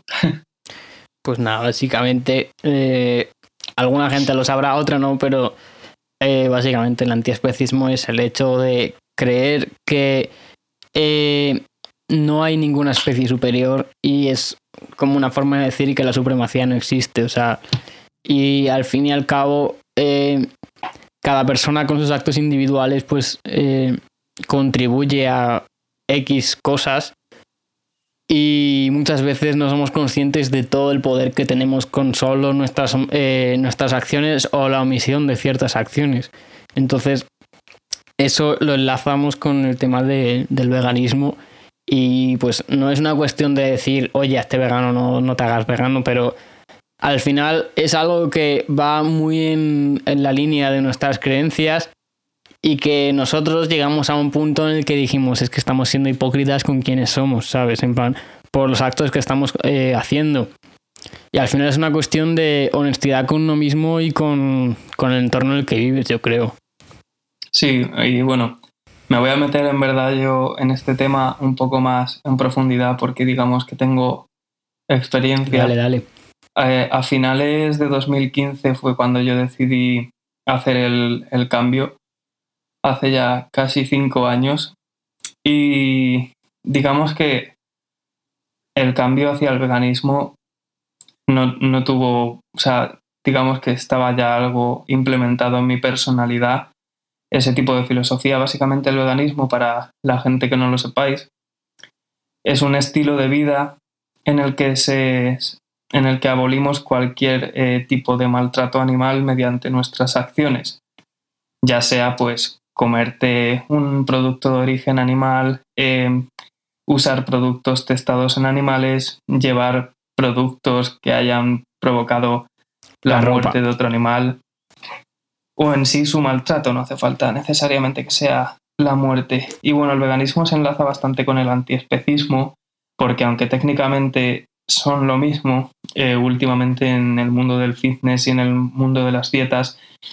eh, el, veganismo, el veganismo se ha asociado exclusivamente a cómo se come más que a su ideología. Con un, tema, de salud por el tema de la alimentación plant-based y demás. Claro, aunque en, realidad la definición es por el movimiento y es por hmm. el colectivo al que defendemos, que son los animales. Pero bueno, que cuando estamos hablando de veganismo estamos hablando de antiespecismo. No es algo que lo hayamos hecho por nuestra salud ni por el medio ambiente. Estamos hablando. Claro, aunque, aunque al final son cosas que van dentro de todo el propio tema. Sí, que son consecuencia directa, pero no son el principal motivo. Por lo menos en nuestro caso. Claro, o sea, se dice que hay eh, veganos medioambientalistas o veganos por salud, pero en realidad el movimiento del veganismo salió y nació por el maltrato animal. Lo otro son consecuencias, eh, por suerte, muy, muy positivas y algo por lo que me alegro un montón. Pero bueno, resumiendo, me vi un vídeo a finales de 2015 que se llamaba 101 razones para ser vegano. Está en YouTube, es un vídeo maravilloso. Buscadlo, buscadlo. Lo estaba viendo con, con mi perro y fue súper simple. Le miré a los ojos y dije, estoy matando a criaturas como tú solo con mi demanda. ¿Sabes? Y te guste o no escucharlo, y si no te gusta escucharlo, vete, ¿sabes? O sea, así te lo digo, no, no por ser agresivo, pero estoy cansado de que la gente en estos temas use eufemismos, porque al final... y aparte que porque no mires a una realidad no deja de estar ahí. Claro, al o sea, fin y al cabo. Al final es ser consciente, yo estaba mirando a mi perro a los ojos de que la diferencia entre un perro y un cerdo, una vaca o cualquier ser sintiente sí. Mm, no está, no existe, todos somos solo, solo es tu percepción, es la única diferencia que hay. Todos somos animales, entonces bueno, para no ponerme demasiado intenso, aunque es un tema que normalmente... de por sí. sí, ya lo es. Em, llevo siendo vegano casi cinco años, no me he muerto, de momento. Mm. estoy, estoy bastante bien de salud. El Sergi es el vegan pro, el vegan de toda la vida. Sí, o sea, obviamente hay gente que lleva siendo vegana muchísimos años Y bueno, yo quiero hablar del veganismo desde un punto de vista en el que yo creo que lo más importante de este movimiento, aunque a la gente suele ser lo que más le da igual, es parar este holocausto animal. Porque yo cuando me hice vegano no tenía ni puta idea de alimentación vegana y de hecho estuve jodido muchísimo tiempo con deficiencias y tal. Porque... La mítica de no es que los veganos no sé qué, no sé cuántos, solo comen patatas y lechuga y... Claro, o sea, yo no pensé en nada, yo solo pensé que quería dejar de contribuir a esa industria hmm. y pues la dieta que llevaba era bastante pobre en aquella época... y la B12, tío, ¿y qué, te pasa con la B12? en aquella época estaba bastante jodido también con el, con el tema de fumar, luego con esas cosas. Entonces, pues tampoco era que me prestase mucha atención a, mí mismo. Pero bueno, con el tiempo te das cuenta de que tiene otros beneficios, ¿sabes? Mm. O sea, según empecé a hacer deporte, cuando empecé a hacer deporte de verdad, en realidad fue el año pasado, en plan, de verdad. Pero cuando empecé a mover el culo, a preocuparme, pues por lo que nos metemos en la boca, por lo que te dicen las industrias farmacéuticas o por lo que te dicen ciertas asociaciones sobre lo que debes comer, sobre... Mm, yo creo que tenemos que tener un punto de vista bastante más crítico. Claro, que es que al final, bueno, sorry por interrumpirte, pero es que al final eh, muchas veces tenemos la información muy sesgada y tú te piensas que algo es real, pero luego investigas un poco más allá y dices, si es que a lo mejor este estudio que estoy leyendo lo está pagando, o sea, este estudio que estoy leyendo que está apoyando el consumo de X tipo de carne o de huevos o lo que sea, lo está pagando precisamente esa industria para mejorar eh, sus ventas y tener más beneficios. Y es como, ¿hasta qué punto alguien que te quiere vender algo puede ser objetivo? ¿Sabes? En plan, pues yo creo que no, precisamente. Ese es el problema. Y no, no quiero decir que esto no pase en el veganismo, porque también también hay estudios sobre veganismo que están basados en el capitalismo y en el puro interés económico. No, no lo voy a negar. Pero con esto quiero decir que hay que tener mucho cuidado en esta, en esta época con la información que, buscamos. Hay que contrastar muchas fuentes y llegar al fondo de cada cuestión para Un al final. de pensamiento crítico y no de creerte lo que alguien te diga, sino sacar tus propias conclusiones en base a lo que tengas delante. Y eso es algo que, pues, con la banda lo queremos dejar bastante claro. Somos antiespecistas y es un movimiento que nos importa un montón, al igual que cualquier, cualquier otro tipo de al opresión. Fin y al, cabo, al fin y al cabo, es lo que iba a decir, está todo enlazado. Sí, Va todo de la mano. El antiespecismo es. Sé que mucha gente va a decir que no, pero el antiespecismo es el origen de toda opresión. O sea, lo primero que hicimos al plantar un pie en este planeta y empezar a desarrollar inteligencia fue esclavizar animales. Fue lo primero que se, nos, que, se nos pasó por la cabeza en el momento que supimos cómo hacer un arma fue, vamos a ir a por ese. Vamos a cazar a, ese animal. Que a lo mejor alguien lo puede argumentar como que, que sí, que eso influyó en el desarrollo de las sociedades humanas y lo que tú quieras, bueno, quizás te puedo comprar el punto pero lo que hay que comprender es que a día de hoy vivimos en una sociedad en la que no te hace falta para nada consumir ese tipo de productos. De hecho, si investigas, yo no te voy a dar la verdad de nada, ni, ni Sergi tampoco, pero si lo lees y lo investigas más a fondo vas a darte cuenta que de primeras te hace más daño a tu cuerpo y de segundo que es que perfectamente puedes vivir sin eso y de hecho vas a mejorar el rendimiento de tu cuerpo, lo que Sergi decía en cuanto al deporte, se influye un montón. En, eh, en cómo mejora tus resultados y tu resistencia y todo eso, ¿sabes? Y es que al final eh, es el hecho en sí de creer que haya seres que valgan más que otros por el valor, o sea, por el motivo que sea. Al fin y al cabo, todos eh, sentimos igual, yo creo, y hmm. nadie debería tener más derechos que nadie, ¿sabes? Mm, muchas veces se nos Partiendo de lo más básico, el derecho a la vida. claro. en plan, Nadie debería nacer para ser asesinado para otra, para algo, ¿sabes? En plan, no sé si me he explicado. Sí, sí, sí, obviamente, sí. Al final, el punto de todo esto es que tenemos que respetarnos, tenemos que entender que todos y todas en este planeta somos iguales y que todos sentimos miedo, todos eh, tenemos mecanismos de defensa y mecanismos de, supervivencia hmm. y por regla general, sin querer afectar a ciertos sectores de la población que puedan estar pasando por momentos duros mentalmente, todos queremos vivir y no queremos que nos maten. Es están nuestros genes. Y para nosotros no es necesario, para nosotros no es necesario seguir con esta masacre. No es algo que, que tengamos que hacer porque nos vayamos a morir. O sea, desde mi punto de vista, yo llevo cinco años siendo vegano, teniendo en cuenta que incluso en el primer, los dos primeros años comía como el culo y me drogaba y no hacía deporte. Yo ahora mismo me encuentro en el mejor momento de forma física de mi vida. O sea, con la cuarentena habrás perdido. Sí, ahora estoy hecho una puta mierda. Pero bueno, no quiero decir que no se pueda no quiero decir que el veganismo sea la panacea físicamente. Obviamente cualquier dieta bien planteada y en la que se controle la cantidad de productos animales que metes y la cantidad de azúcares, de grasas y...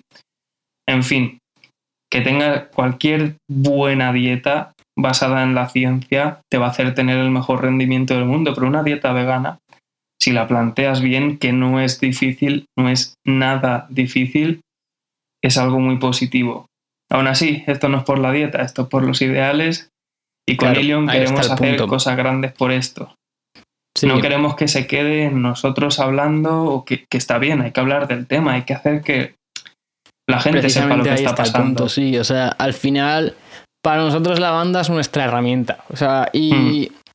Para nosotros la banda no va de nosotros. O sea, la banda va de usar esa plataforma o ese micrófono, como lo quieras llamar o como quieras ver, para expresar todo esto que estamos comentando ahora brevemente en este podcast, que obviamente no podemos hablar mucho más porque tenemos un límite de tiempo y de todo, y no da para expresarlo al 100% y desarrollarlo como nos gustaría, obviamente. Pero al fin y al cabo es el hecho de tener algo para poder reivindicar, porque eh, como personas individuales tenemos eh, cierto poder, pero está limitado. Y es el hecho de creer en el valor de la suma de muchas personas el que hace que algo pueda multiplicar su poder y precisamente el hecho de tener una plataforma como es un grupo de música en este caso hace que el hecho de lo que nosotros dos creemos pueda impactar a mucha más gente y mucha gente pueda sentirse identificada con esta banda o marca o como lo quieras ver, esta imagen o este, esta plataforma, como lo quieras llamar. Y al final eso es lo que em, forma, por así decirlo, el... ¿Cómo lo expresaría, tío? es que está complicado. Al final esta banda es como una comunidad. Sí, forma el, hecho de crear una comunidad y de hacer que se sume el poder de muchas personas, ¿sabes? Una, Aunque una comunidad de ideales Detrás, por así decirlo de manera oficial, solo haya dos personas, pero al sumarse a alguien y a alguien apoyar este proyecto ya forma parte de una manera más o, sea, mayor o menor, ¿sabes? Claro, o sea, nosotros tenemos unos ideales muy claros que queremos defender y lo que queremos hacer con la banda básicamente, aparte de disfrutar un montón con la música que hacemos y de lanzar un mensaje, es conectar con gente de de cualquier parte del mundo que esté en sintonía con, con, una mentalidad similar, sí. Claro. Y al final es basarse en el hecho de, mira, os voy a decir una frase que algunos conoceréis y otros no, pero es strength in numbers, que es una frase muy bonita, mm. que significa poder en los números, que para desarrollarlo básicamente es el hecho de creer que la suma de muchas personas, de muchos poderes individuales, lleva a crear algo mucho más grande. Por mm. ejemplo, os pongo el caso de las hormigas. Mirad lo pequeñas que son las hormigas. Pero luego fijaos en las cosas tan grandes que pueden hacer en cuanto a estructuras y organización social y todo eso cuando se juntan un huevo. Pues al final los humanos somos lo mismo, no dejamos de ser seres sociales que nos juntamos en comunidades y que podemos hacer cosas mucho más grandes que no solo haría una sola persona. Y el hecho de vivir en una sociedad tan individualista, pues lo que hace es cargarse todo eso. Y obviamente porque a X grupo de personas, que por cierto es muy reducido, les interesa que el resto de gente no esté unida y no tenga esa sensación de comunidad, pero precisamente em, queremos ayudar a empoderar a la gente y a unir por medio de, ya bien sea cualquier tipo de idea o de creencia que nos pueda poner en común los puntos. No sé si me estoy explicando bien. Sí, sí, o sea, al final lo que queremos es crear una plataforma, una comunidad que, deje, que deje bien claro lo que nos, por lo que nosotros nos levantamos cada día, por lo que nosotros queremos cambiar este mundo y el mensaje que queremos sacar y necesitamos conectar y encontrar a gente que quiera cambiar este mundo también, que quiera abolir todo tipo de opresión y que nos ayude a hacer ruido. Porque obviamente nosotros con acciones individuales, cuando sumamos todas esas acciones individuales, podemos hacer cosas grandes, pero no es lo Pero si, si cada uno piensa en plan, si yo pienso como Mario y Sergi piensa como Sergi, en ningún momento pusiésemos nada en común, de nada nos serviría. Y la cosa seguiría igual. Ahí está el punto, yo creo. Claro, porque Mario y yo podemos ser veganos y podemos tratar a las personas con respeto y tal. Y eso es lo que tenemos que hacer, empezar por enseñar en, con tu propia vida, con tu propio ejemplo. Sí, dar ejemplo como quieres con tus acciones. Pero necesitamos sobre todo en estos momentos en el que el fascismo, por desgracia, está en auge otra vez, necesitamos crear comunidades y necesitamos estar más unidos y unidas que nunca. Hay que crear estructuras sociales más fuertes. Sí, sí necesitamos ser más fuertes que ellos para que estos nunca lleguen al poder y nosotros podamos sentirnos todos cómodos y, y cómodas en este mundo en el que vivimos, que por desgracia está bastante jodido. Entonces, sí. Y precisamente en nuestro caso creemos que la música es algo muy potente, uno genera el arte, ¿no? Mm. Pero eh, en este proyecto es como que la música es el hilo que, une todo y realmente creemos que tiene un poder bastante eh, más del que socialmente se cree y como que es muy...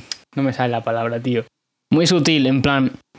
Otras personas pueden llegar a pensar que no es tan potente pero no, hay más que ver, hay movimientos sociales que se han creado por grupos musicales o estilos musicales. Mm.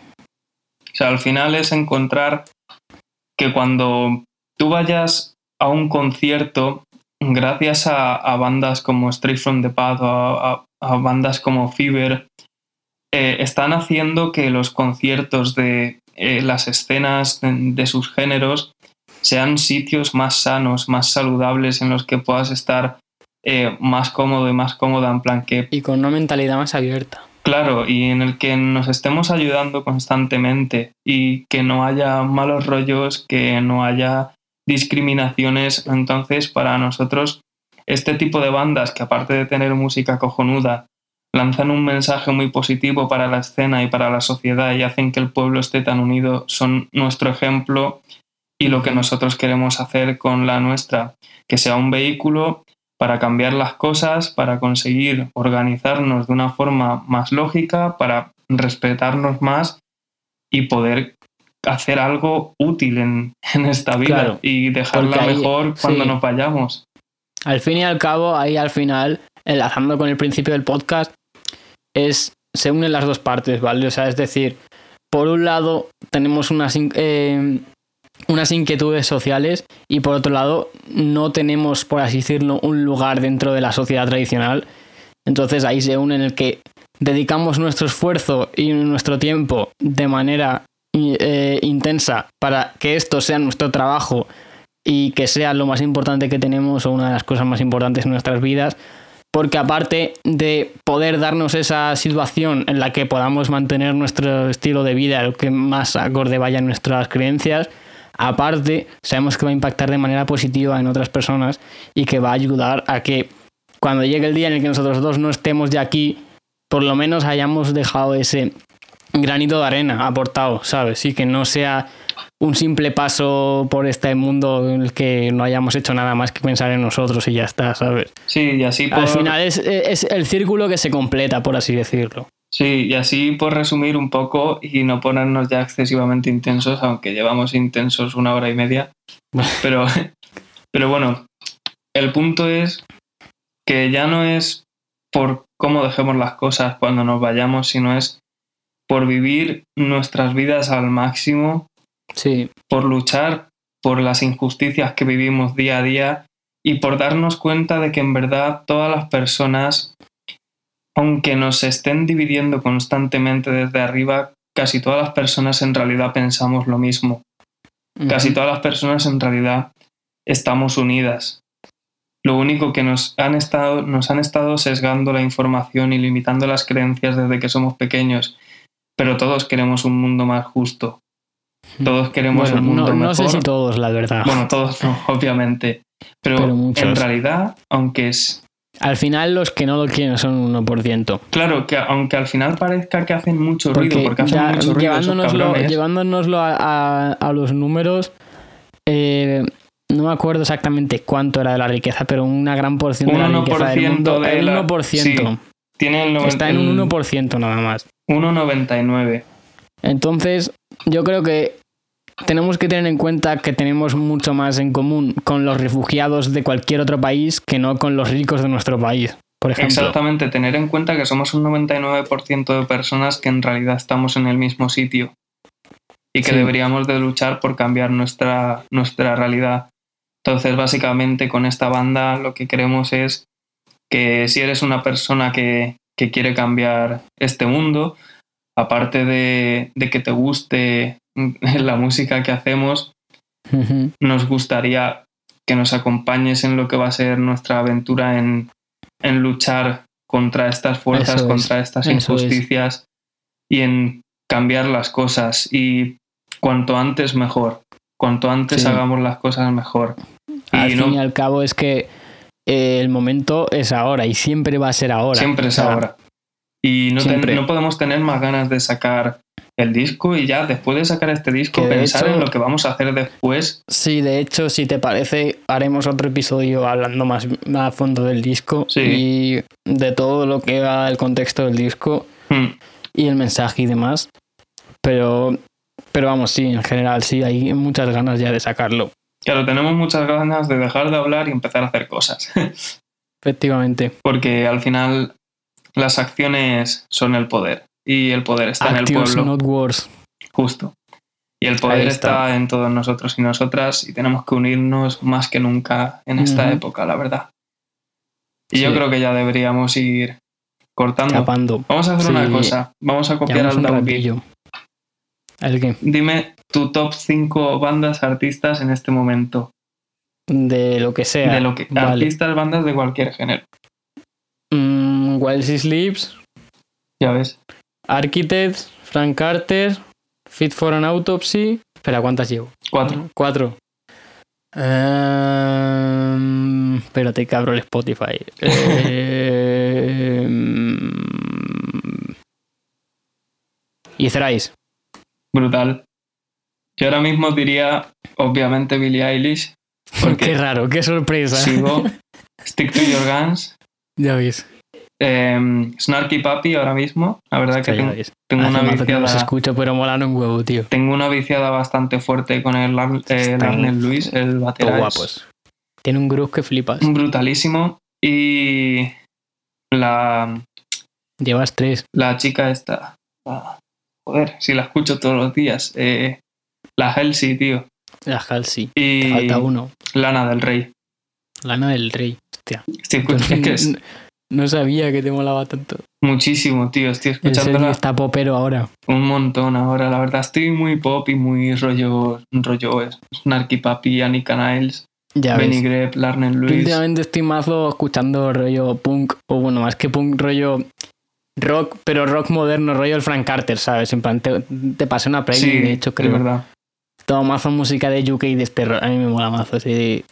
O sea, porque es que el rock en sí me produce un poco rechazo, el rock como que es lo tradicional, Ya. porque es como mazo rancio, en verdad. Sí, ¿sabes? sí, Si se lo- ha o sea, un poquillo. En su época lo podría llegar a comprender el hecho del rockstar, de sexo, drogas, rock and roll, pero es que ahora me da, uf, uf. Es me horrible. da mal rollito, Es tío. Y, horrible. y claro, yo ahora estoy descubriendo un montón de grupos que son modernos, que hablan de letras sociales o lo que sea, Mm. y que tienen un sonido parecido, que me mola un huevo. Pero que, que es eso, ¿no? Dan cringe, tío, y no tienen una imagen de Claro. mierda, sino que es que molan un huevo. Y estoy todo viciado últimamente ese rollo. Está, está muy guay. Pero vamos, que Whilst Sleeves los tengo siempre ahí, tío. En plan, es que el puto eh, So What y el You Are We. Ya, tío, son dos obras maestras. Uf, es que las letras, tío, y todo, todo, todo. Parecen increíbles. Ya ves. Amazing. Pues ahí lo dejamos. Sí, ahí lo dejamos. Ahora, bueno, Ya seguiremos a- hablando, pero Hacemos el, el corte falso, la despedida falsa, el falso adiós. y a continuar con nuestras mierdas hasta que nos dé el amanecer. Yo creo que sí, realmente. a ver, tiene toda la pinta. Pues nada, tío. Así que nada, gente. Nos vemos en una semanilla. si habéis llegado hasta aquí, muchas gracias por escucharlo. te lo y- agradezco de corazón si has llegado hasta aquí, de verdad, porque es nuestro primer Y podcast. nada, o sea, si has llegado hasta aquí, espera, Mari, La hostia. Si la has llegado hasta aquí- E- Eres de lo mejor. escríbenos, escríbenos porque es que te comemos la We, boca. we love you, we love Te you. comemos la boca. Seas Y quien nada, sea. que, bueno, recordatorio rápido redes sociales, eh, Survivors Music Studio, Ilion Music y, bueno, Sergi Drummer, Mario Caballero Music, por si nos queréis seguir ahí en Instagram para ver la mierda que compartamos. Y nada, que nos vemos en el siguiente. Hasta luego. Venga, adiós. Chao. Esto ha sido todo en este episodio de Survivors Podcast. Os agradecemos un montón que hayáis llegado hasta el final. Si tenéis alguna sugerencia para próximos episodios, dejádnoslo en nuestras redes sociales y estaremos encantados de tenerlo en cuenta. Que como acabamos de decir, esperamos que estéis para el próximo, que lo tendremos enseguida. Así que nos vemos.